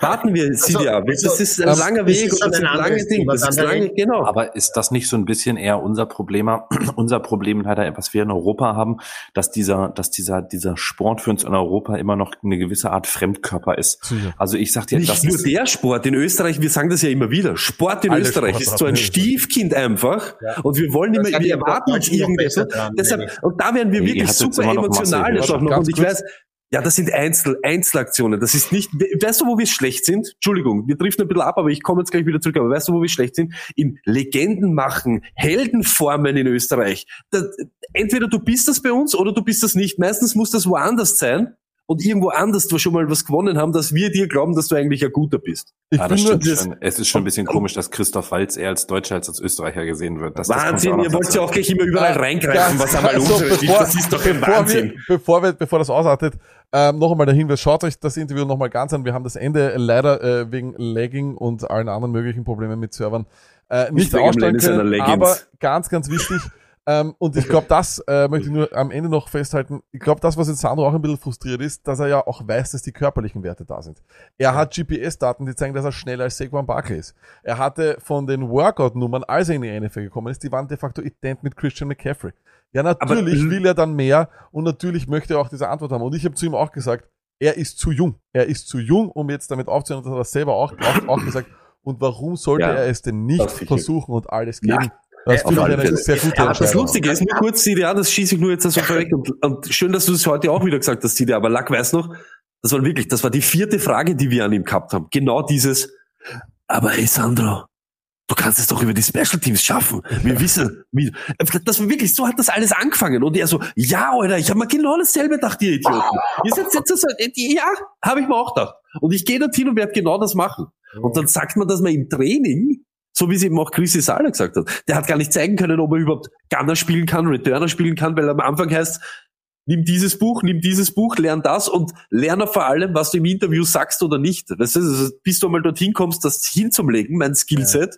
Pff, Wahnsinn. Lenny hat irgendwas gesagt noch zum Thema. Ja, laut, der sagt immer irgendwas. Ja, Ja, ja. Geh früher Eagles Offense. Früher in die Highschool. Siehe Reimann. Ein sehr Das gutes war's. Beispiel. Ein sehr gutes Beispiel. Ähm, aber da geht, du hast so schön, dann, dann, Stoney, dann nehmen wir noch bitte einmal. dich ein bisschen. Lack hat den eingeschossen. Eagles. Offense. Eagles Offense. Eagles Offense. Ähm, etwas, was ähm, auch ganz, ganz wichtig ist für äh, dieses Team.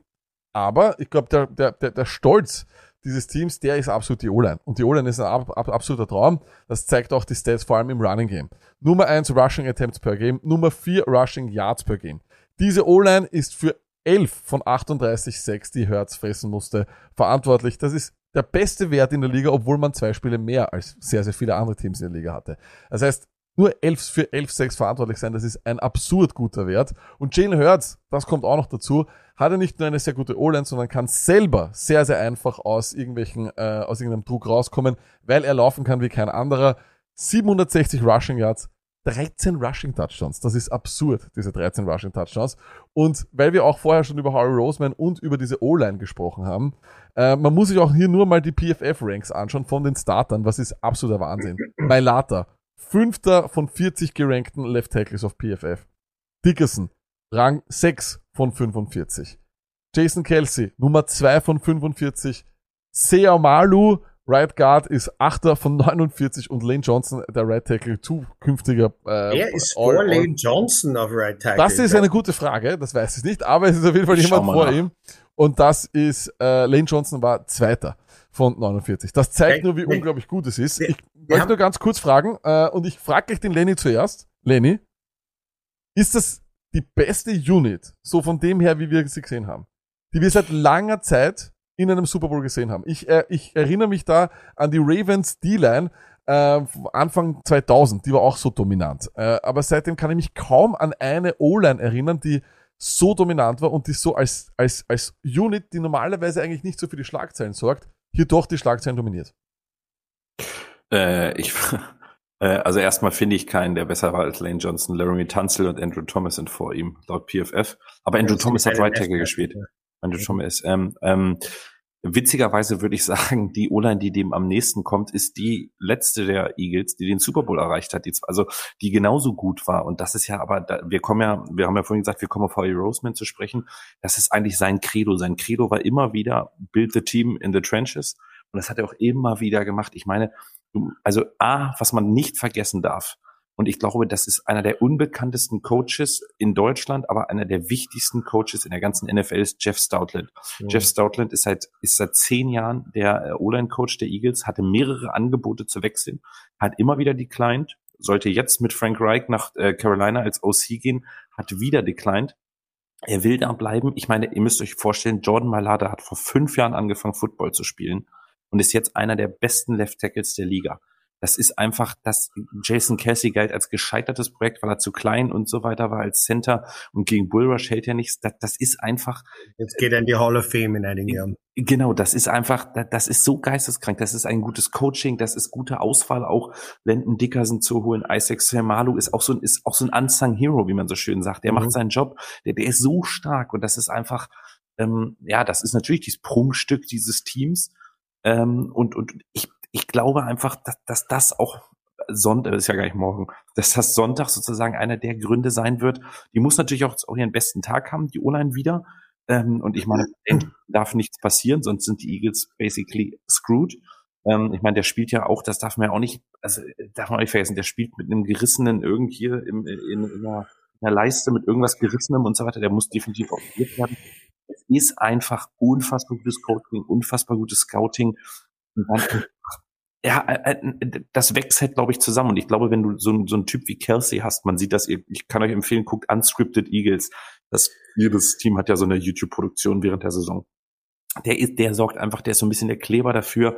Die machen in der Parking Lot so ein Bonfire, also so, so, wo sie sitzen und so weiter. Ich glaube einfach, das, das passt einfach alles. Und natürlich, wenn du gewinnst, wirst du immer besser. Das ist ja einfach das Gesetz der, der Natur. Äh, CDA, du, äh, wir wollen, wo- wollen auch, schauen wir mal, wie die Zeit ist, auch über die äh, Awards heute reden. Ähm, davon muss ich allerdings auch sagen, spricht nicht eigentlich gerade so eine dominante Unit wie diese O-Line gegen einen MVP äh, und hört's und überhaupt gegen einen MVP von dem Team, weil ich finde, dass gerade bei den Eagles es fast unfair wäre, allen anderen gegenüber, wenn man einen heraussticht, weil sie im Kollektiv auf jeder Position so gut besetzt sind.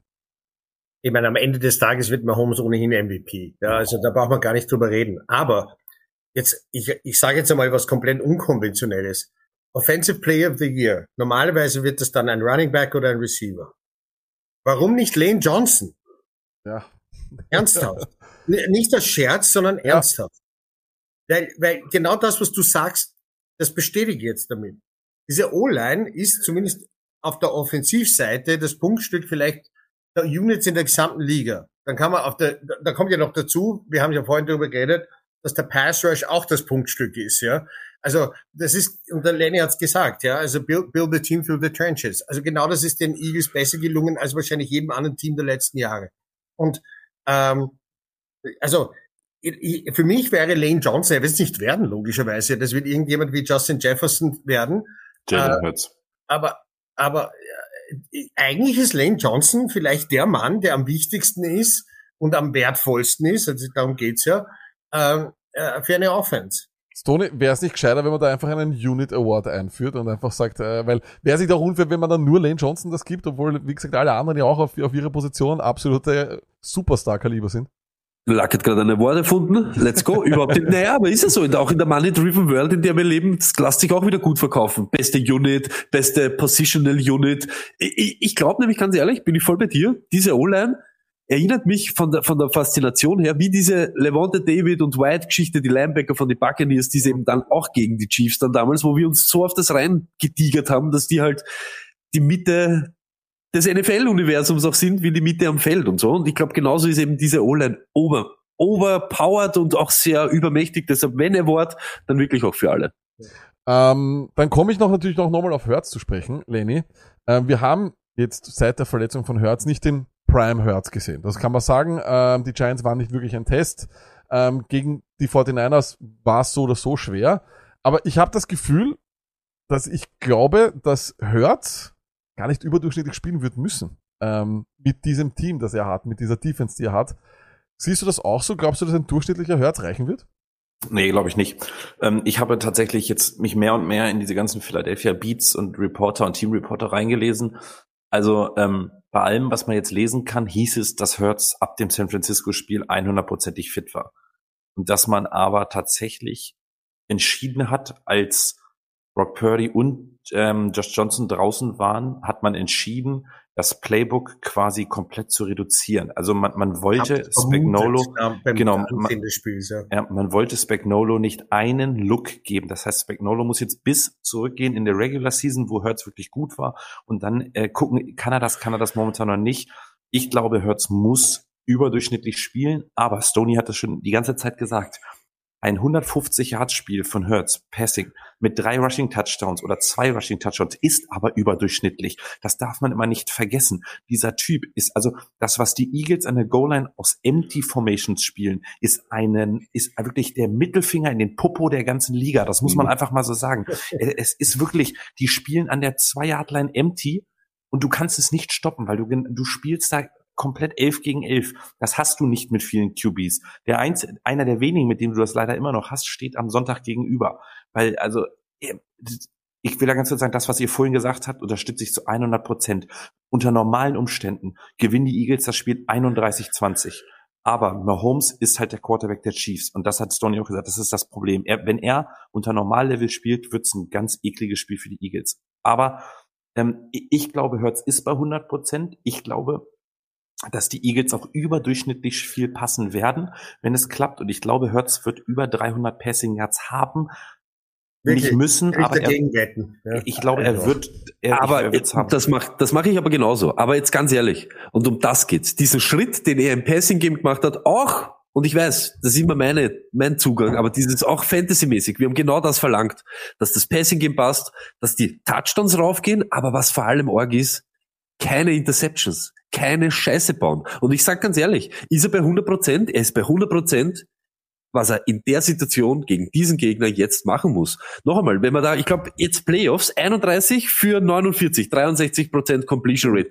Ganz normal, keine Interceptions, zwei Touchdowns, aber genauso zwei Rushing TDs, die auch jeder irgendwie so ein bisschen so Ja, von ihm aber da braucht erwartet. er keine die macht 300 Yards. Passing, das ihm. Ja. Natürlich braucht er eh nicht, aber würde er sie brauchen, ja. Ich sag's Ja, ganz ehrlich. Könnte er wahrscheinlich, ja. Genau. Und das ist das, was ich die ganze Saison irgendwie meine. Die Eagles spielen das, was sie brauchen würden. Und so wie, wie Mahomes in die ersten paar Snaps, den Radar-Ding, okay, Kurzpass funktioniert, aus der Pocket wäre ich nicht wirklich rauskommen, Pass, bum, bam, hat er seinen Gameplan. So die Matrix-Zahlen. Und bei Hertz genau dasselbe. Bei der Also- Eagles Offense. Funktioniert das, was wir heute machen, oder funktioniert es nicht? Und ich sage genauso auch, ich glaube nicht, dass sie überdimensional oder überdurchschnittlich viel passen werden, aber genau aus dem Grund, Aus so Sie sind gegen die 49ers. Im Okay. Gesamten. Sie haben Als- keinen 100 als Yard Rush alleine gehabt, aber nur kurz ja. Aber Ja. 42 Rushing Attempts gegen eine Defense, wo wir gesagt haben, die drehen einen jeden den Lauf ab.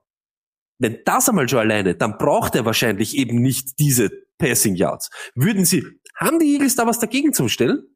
Äh, Entschuldigung, die Chiefs, dann wird er wahrscheinlich eben genauso, wie wir das eben gesagt haben. Muss er adapten, muss er eben, und ich glaube, situationselastisch, so wie er ist, spielt er top, top diese ganzen Playoffs und ich glaube ganz ehrlich, das, was von ihm verlangt wird, macht er in der Situation zu 100% gut und Lack, du hast das Video erst rausgebracht. Goal Line, wenn sie nicht Empty Ding spielen, Turtle Formation, Das ist ein sagen.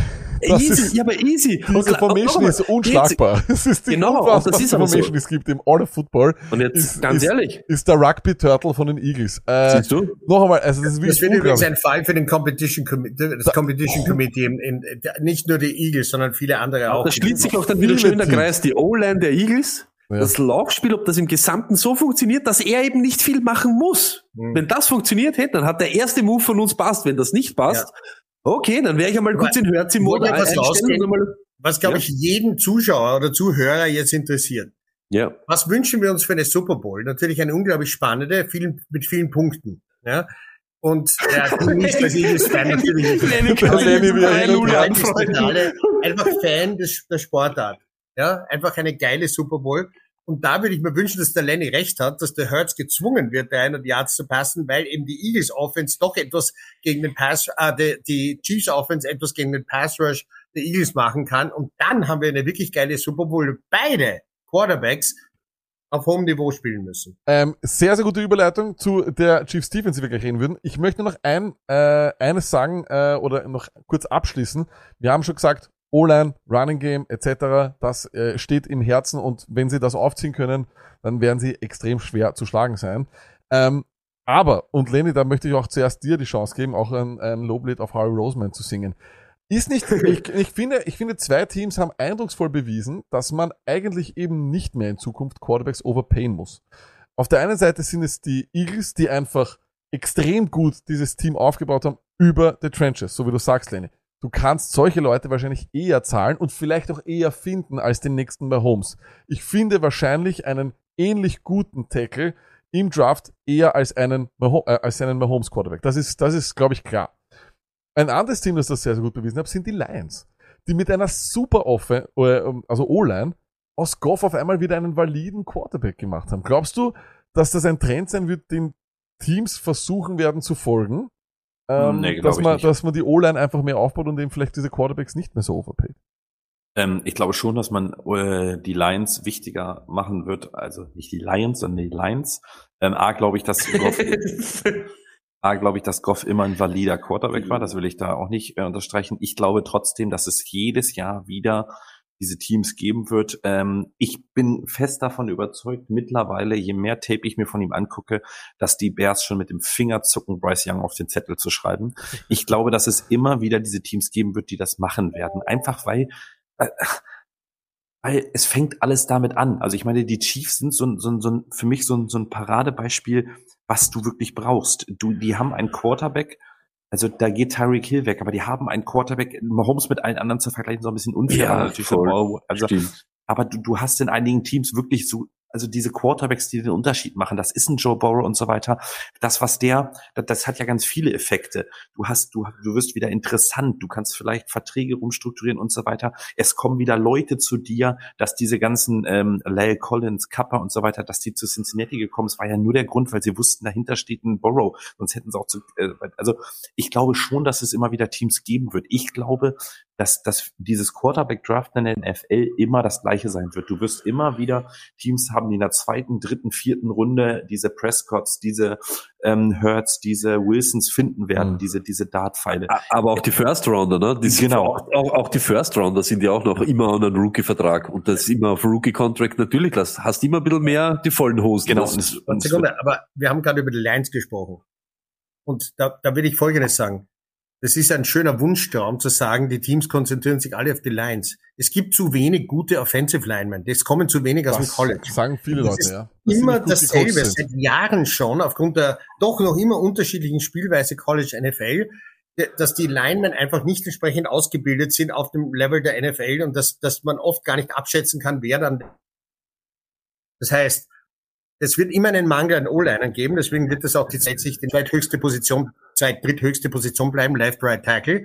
Äh, und die Teams, die entweder einen zu kleinen Quarterback haben, à la Wilson oder Breeze, Seattle hat's nicht gemacht, aber New Orleans hat immer geschaut, dass sie vor allem auf der, also auf der Guard- und Center-Position so stark sind für Breeze, dass der, dass der einfach, obwohl er nicht sehr mo mobil war, immer seine Leistung bringen konnte. Ja, und Hurts, der noch dazu den Vorteil hat, dass er mobil ist, der hat diese O-Line vor sich. Das gleiche braucht äh, ein, ein Russell Wilson, das gleich auch ein Purdy. nennen. Aber, aber, aber auch kurz nur, so wie es auch die O-Line den Quarterback glänzen lässt, macht so ein Quarterback manchmal genau diese Dinge, dass eine O-Line glänzt. Weil da schauen manche, da schauen manche Protection wahrscheinlich Zwei nicht gut Sekunden aus, aber weg. genau. Und, aus, ja. Genau, entweder so oder Hurts entkommt durch irgendeinen anderen Also- Move und es schaut nur so aus, sie haben ihn so frei, wow, sie haben ihn Russell-. Russell Also, Wilson das? hat ja, Russell Wilson hat jahrelang ohne O-Line gespielt. Äh, Stimmt, Und hat ja. sein Genau. Team gut aussehen Aber lassen. wundert euch das, wenn wir aufs College kommen? Ähm, also was am meisten rauskommt, sind ja D-Liner. Aber wundert euch das sozusagen? Also ich finde, das lässt sich, das kann natürlich auch völliger Bullshit sein, aber in meiner Theorie erklärt sich das so. Also du bist am College tatsächlich, du hast noch einen Nebenjob, das ist ja auch irgendwie Student sein zum Teil. Du arbeitest zwar auf die, du arbeitest zwar auf die NFL hin. D-Liner machen das einfach, da kommen diese Körpertypen, Aiden Hutchinson, Joey Bosa, Nick Bosa, die halt aufgepumpte aber in der O-Line, also ich habe mir mal diese Mealpläne von Lane Johnson, du kannst am College keine wie die 6000 runterkommen. Kalorien. kurz wieder, aber Schau, das ist auch wieder, das, das ist das, runterspringen. das ist das, was der Lack auch immer sagt, aber das stimmt nur kurz. Ja. Diese D-Liner und diese Edge-Rusher werden immer gewinnen, weil sie das Eins gegen Eins gewinnen. Weißt du, der hat ein ganz anderes Mindset. Aber- als wie du musst auf einmal Protection Schemes und so weiter, die sie vielleicht noch nie in ihrem Leben gesehen Das haben. ist eine Und- tolle, das ist eine absolut tolle Diskussion, die wir, ich freue mich da sehr drauf, wenn wir dann äh, beim NFL Draft Draft. Special mit äh, CDA und mit Lenny auch darüber philosophieren werden, weil da haben wir lange, lange Zeit. Wir haben heute nicht so lange Zeit und wollen deswegen auch über die Chiefs Defense reden. Die Chiefs Defense ist wahrscheinlich die große Unbekannte unter Anführungszeichen hier. Wir kennen alle einen Spieler, das ist Chris Jones, äh, aber ansonsten Ja, reden Frank Clark, Entschuldige. wir. Aber ich sage jetzt einmal, ähm, der, der Großteil äh, der, der Media kümmert sich eher weniger um äh, andere Spieler der Chiefs Defense. Sie, was vielleicht nicht uninteressant ist, ist, haben die meisten Snaps in Two Deep Safeties, äh, also mit Two Deep Safeties in der Regular Season. Vielleicht deswegen interessant, weil das wird's nicht spielen gegen diese äh, ähm, Eagles. Das heißt, sie müssen ihren Spielstil ändern. Bedeutet, dass sie wahrscheinlich etwas mehr blitzen werden müssen. Ihre Blitzrate ist etwas weniger gewesen dieses Jahr mit 25,6. Hertz hat aber ein bisschen Probleme gegen den Blitz. Und da ist dann eben die große Frage, wie kann Steve Spagnolo das alles aufstellen? Die Chiefs sind nämlich selber auch sehr, sehr gut, ähm, wenn es um Sex geht. Da sind sie mit 3,36 per Game Zweiter in der Liga, hinter den Eagles. Ähm, und wenn es ein Koordinator schon mal gezeigt hat, dass man eine schier unmögliche Aufgabe doch noch bändigen kann, dann ist es doch Steve Spagnolo. Äh, und Silja, du äh, weißt das ja, als äh, jemand, äh, der diesen Super Bowl damals sicher auch gesehen hat, Giants gegen Patriots, ähm, als Spagnolo dort der äh, Defensive Coordinator war. Ist das die nächste schier unmögliche Aufgabe für ihn, diese ähm, Natürlich. Offense zu stoppen? Vor allem, Ja. weil er seinen Spielstil wird ändern müssen. Er wird einen Ja. wahrscheinlich kompletten Also- neuen Plan aufbauen müssen. Also das ist schon deswegen schwierig, weil die Matchups diesmal auch schlechter sind, so blöd es klingt, als damals für die Giants äh, D-Line äh, gegen die unbesiegten Patriots. Ja, weil da, da, da, mit Strahan und, und äh, wer, wer damals alle dabei war, äh, also das war einfach ein gutes Matchup und er hat das ausgenützt. Ja. Diesmal wird es schwieriger, weil eben die, wir haben es gerade besprochen, weil die O-Line so gut ist. Aber eines ist schon interessant, diese Blitzgeschichte. Wir haben vorher so ein bisschen gechattet vor, vor, vor dem Podcast über Hertz und seine Verbesserung. Und ich bin ein großer Fan, weil ich, ich kann mich nicht erinnern, in 25 Jahren, wo ich wirklich relativ fokussiert NFL schaue, dass ein Quarterback sich über College, noch dazu mit Wechsel von einem College zum anderen, in jedem Jahr auch in der NFL unglaub, mit unglaublicher Lernkurve gesteigert hat. Einfach gesehen hat, wo habe ich noch Schwächen, wo muss ich zulegen und das einfach mit Fokus und auch der Fähigkeit, es zu erlernen, gemacht hat. Und jetzt sage ich etwas vorher, die Top Quarterbacks sind immer gut gegen den Blitz, die wollen geblitzt werden. Das heißt, das ist der Punkt, du kannst wetten darauf, dass Hurts nächstes Jahr gegen den Blitz besser sein wird, weil er weiß, da muss ich noch besser werden.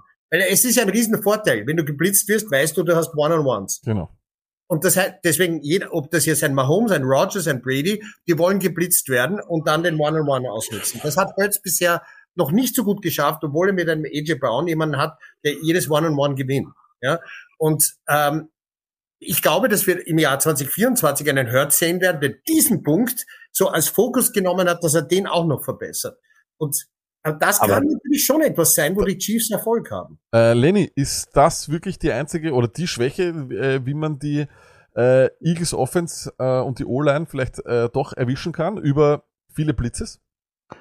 Ähm, also ich, ich, ich bin so ein bisschen unschlüssig. Also wenn er dieses Cover 2 die ganze Zeit durchspielen wird, ähm, ich glaube, er wird es die ganze Zeit durchspielen, weil keiner rechnet damit, dass er es macht und dann wird das machen, weil der Eagles, egal wer den Drive zuerst kriegt, ich glaube, und das haben die, das ist das Interessante, die Chiefs haben die Saison weniger als jedes andere Team Cover 3 gespielt.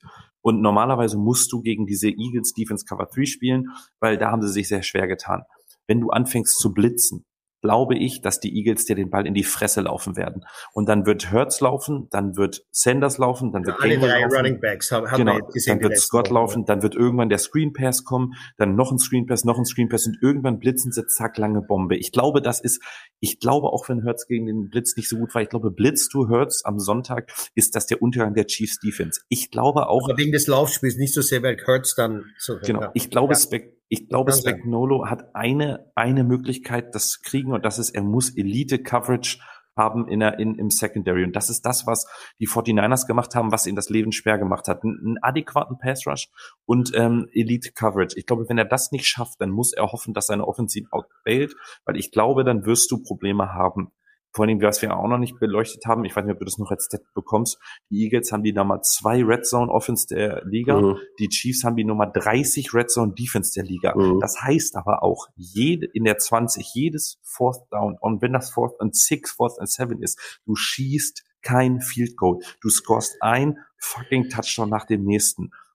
Also ich glaube, wenn Gilt er aber an, für beide wahrscheinlich. ja klar. Es sind auch beide ich, keine, die gerne Field Goals kicken. ich glaube, Nein, wobei die Eagles dann wieder viel besser sind bei diesen fourth, Third and Short, Fourth and Short natürlich, als, weil, weil, weil einfach Hurts das besser macht als jeder andere. Turtle-Formation. Turtle-Formation. Ich Ähm, bin so, ich Aber bin glaubt ihr nicht, nur, nur kurze Frage, glaubt ihr nicht, dass vielleicht, wenn er rausgeht aus seinen Two Deep Safeties, dass das eher nicht der Grund ist, damit er mehr blitzt, sondern damit er den Run besser stoppen kann? Weil ich glaube trotzdem, dass das noch immer das wird, Das das, sein wird, was am Anfang, ja, genau. Ich glaube, dass das viel größeres aber Problem dann sein wird, ja wenn kein sie, Cover 3 mehr. Also wenn, wenn du, wenn du dann Cover 3 nicht, aber, aber wir sagen, dass er die Cover 2 nicht spielt, eben damit er mehr blitzen kann, dass er vielleicht Er dort kann, ja auch, er kann ja auch dann mit einem Safety and Run Blitz machen. glaube ich, ja. ich, ich also, glaube, er wird tatsächlich Ich glaube, dass anfangen. das, das das größte ich will Problem nur ganz kurz, ich will nur, ich, ich, weil wir werden, also wir werden da dann, ich glaube, da kommen wir jetzt vielleicht ein bisschen zu, zu, zu tief ins äh, Detail. Beide Teams sind allerdings in der Defense relativ ähnlich aufgebaut, wenn man das sagen kann. Und zwar geht es da darum, dass sie erst dann richtig äh, zu ihrer Stärke finden und ihre Stärke ausspielen können, wenn sie die Führung haben. Äh, ist nicht da genau äh, der große Druck eben dann doch wieder auf der Offense äh, der Chiefs, weil die müssen in Führung gehen. Wie wichtig ist, dass sie in Führung gehen, gerade in diesem Super Bowl Stone? Ich glaube gar nicht bei Mahomes. Ja. Ohne Spaß. Ich glaube, das ist bei ihm überhaupt kein Ding. Von hinten, von vorne, viertes Quarter, drittes, von zehn Punkte Lead und wir spielen's heim oder ich muss an, weiß ich nicht, Last Minute Touchdown Drive machen. Ich glaube, dass das ganz egal ist. Ich sag zum Beispiel, dass das, glaube ich, auch eine Gefahr ist. Du darfst gegen ihn nicht in dieses Shootout kommen. Das ist ein komplett hiniger Macht. Das darf auf keinen Fall irgendwie passieren. Und deshalb glaube ich, dass alles mit dem Lauf startet, haben sie den wieder nicht unter Kontrolle. Und die 49ers, wenn wir ganz ehrlich sind, am Ende des Tages über 120 Yards von allen combined. Sie haben halt eine, eine Laufmaschine. Da läuft halt nicht einer für 100 plus. Und wenn man sich erinnern, Jacksonville gegen, gegen äh, Kansas City 144 Rushing Yards oder 140. Die ganze Zeit ein Problem bis zum Schluss drinnen hängt, wie nur was. Ich glaube, dass das eher das Problem sein wird, als wir das vorne sind oder hinten sind. Ähm, Ähm, wo, ganz kurz, ja. du hast, ähm, wo du das erwähnst, ähm, Timo Riske hat das auch geschrieben. Also die Passing Offense der Chiefs, wenn sie zurückliegen, ist 0,3.1 EPA per Play. Das ist mit Abstand das Beste der Liga, doppelt so gut. Das heißt, es gibt äh, diese Saison alleine. Das heißt, es ist kein Rückstand der Welt ist für die ist für die zu viel oder darfst du dir Mhm. zu sicher fühlen. Also ich glaube, es Könnte eher bei den. Eagles, glaube ich, eine, ein Thema werden, wenn sie mit mehr als einem Touchdown zurückliegen. dann wird's kritisch. Dann wird's Mhm. ganz ganz Ähm, kritisch. Und dann kommt vielleicht eben auch ein Verteidiger rein, der hier auch, ähm, ja, äh, vielleicht auch ein, ein absoluter X-Faktor sein kann. Weil wenn er ein Spiel übernehmen kann, dann, dann hat das gegnerische Team ein Problem. Chris Jones, er hat es gegen die Bengals auch wieder gezeigt. 16 Pressures in den Playoffs, damit ist er die Nummer 1 aller Spieler. 17,56 in der Regular Season als Interior Alignment schon sehr beeindruckend. Die drittmeisten in der ganzen Liga, aber eben nur 6 Run-Stuffs, wenn man das als eine Stat sieht. Ähm, nur zum Vergleich, Wilkins ist da die Nummer 1 mit 21. Da haben wir eben auch das größte Mismatch, ist eben das Running Game der Eagles gegen die Run Defense äh, der Chiefs. Und ja, da ist eben das ganz große, äh, da ist eben auch ein Ding, wo wir dann eben sagen können, wir können viel über Coverage reden oder sonst was. Die Eagles wollen das ganz Fahrt spielen, wenn sie, wenn sie wollen. Sie geben Sanders den Ball, es wird gelaufen, es wird gelaufen, es wird gelaufen. Damit haben die Eagles gar kein Problem. So haben sie jetzt auch in den Playoffs schon gewonnen. Also sie haben äh, nicht großartig passen müssen. Ähm, kommen wir zu euren Prognosen. Äh, ich kann so viel sagen, wir haben die Leute abstimmen lassen über Instagram und haben sie gefragt, wo denn die Leute, wo denn die Teams einen Vorteil haben.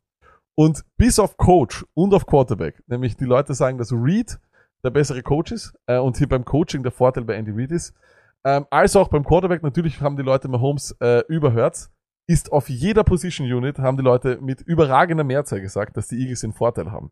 Dazu kommt, dass wir eben schon zweimal dieses Beispiel hatten. Nummer 1 Passing Defense gegen Nummer 1 Passing Offense. Und das waren zwei eindeutige und klare Siege für die Passing Defense. Ich gehe jetzt einfach davon aus, dass die Eagles gewinnen. Sidia, warum gewinnen doch die Chiefs?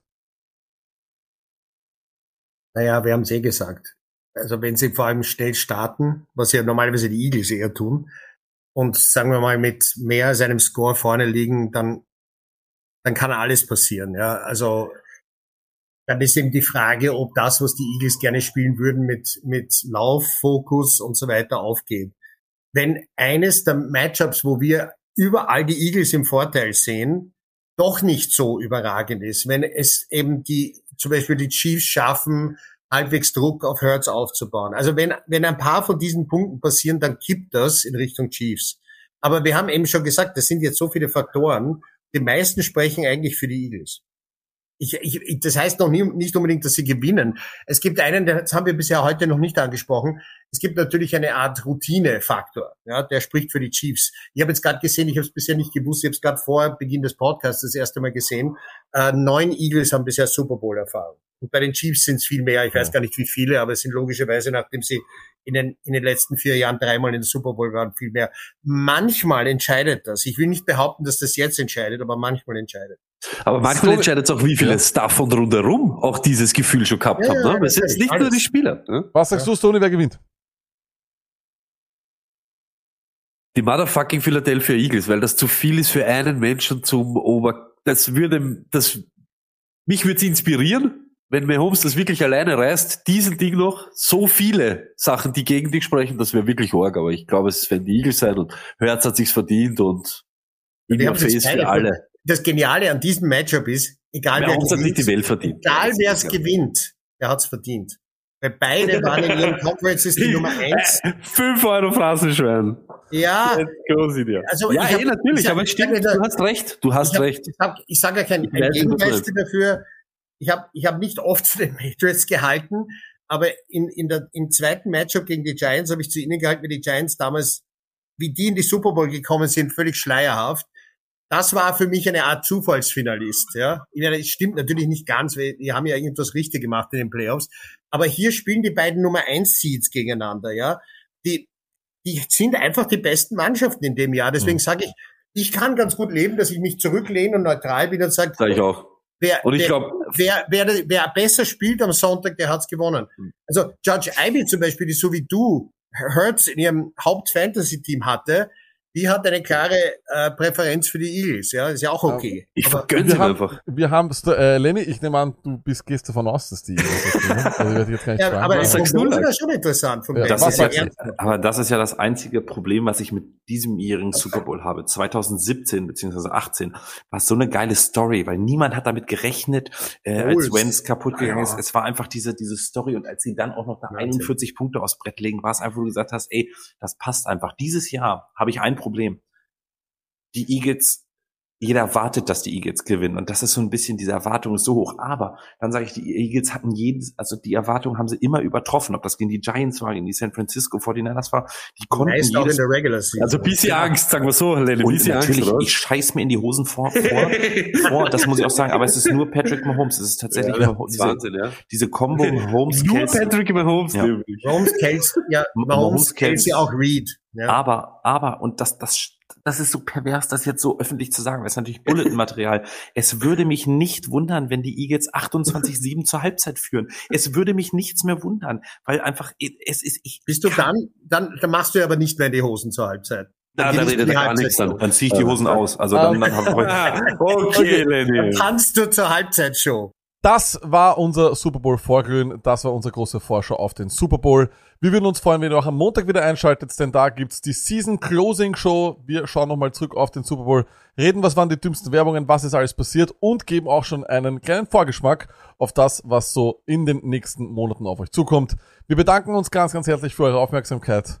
Follow, like, subscribe auf allen Social Media Plattformen wie immer. Dankeschön und guten Abend, gute Nacht, was auch immer.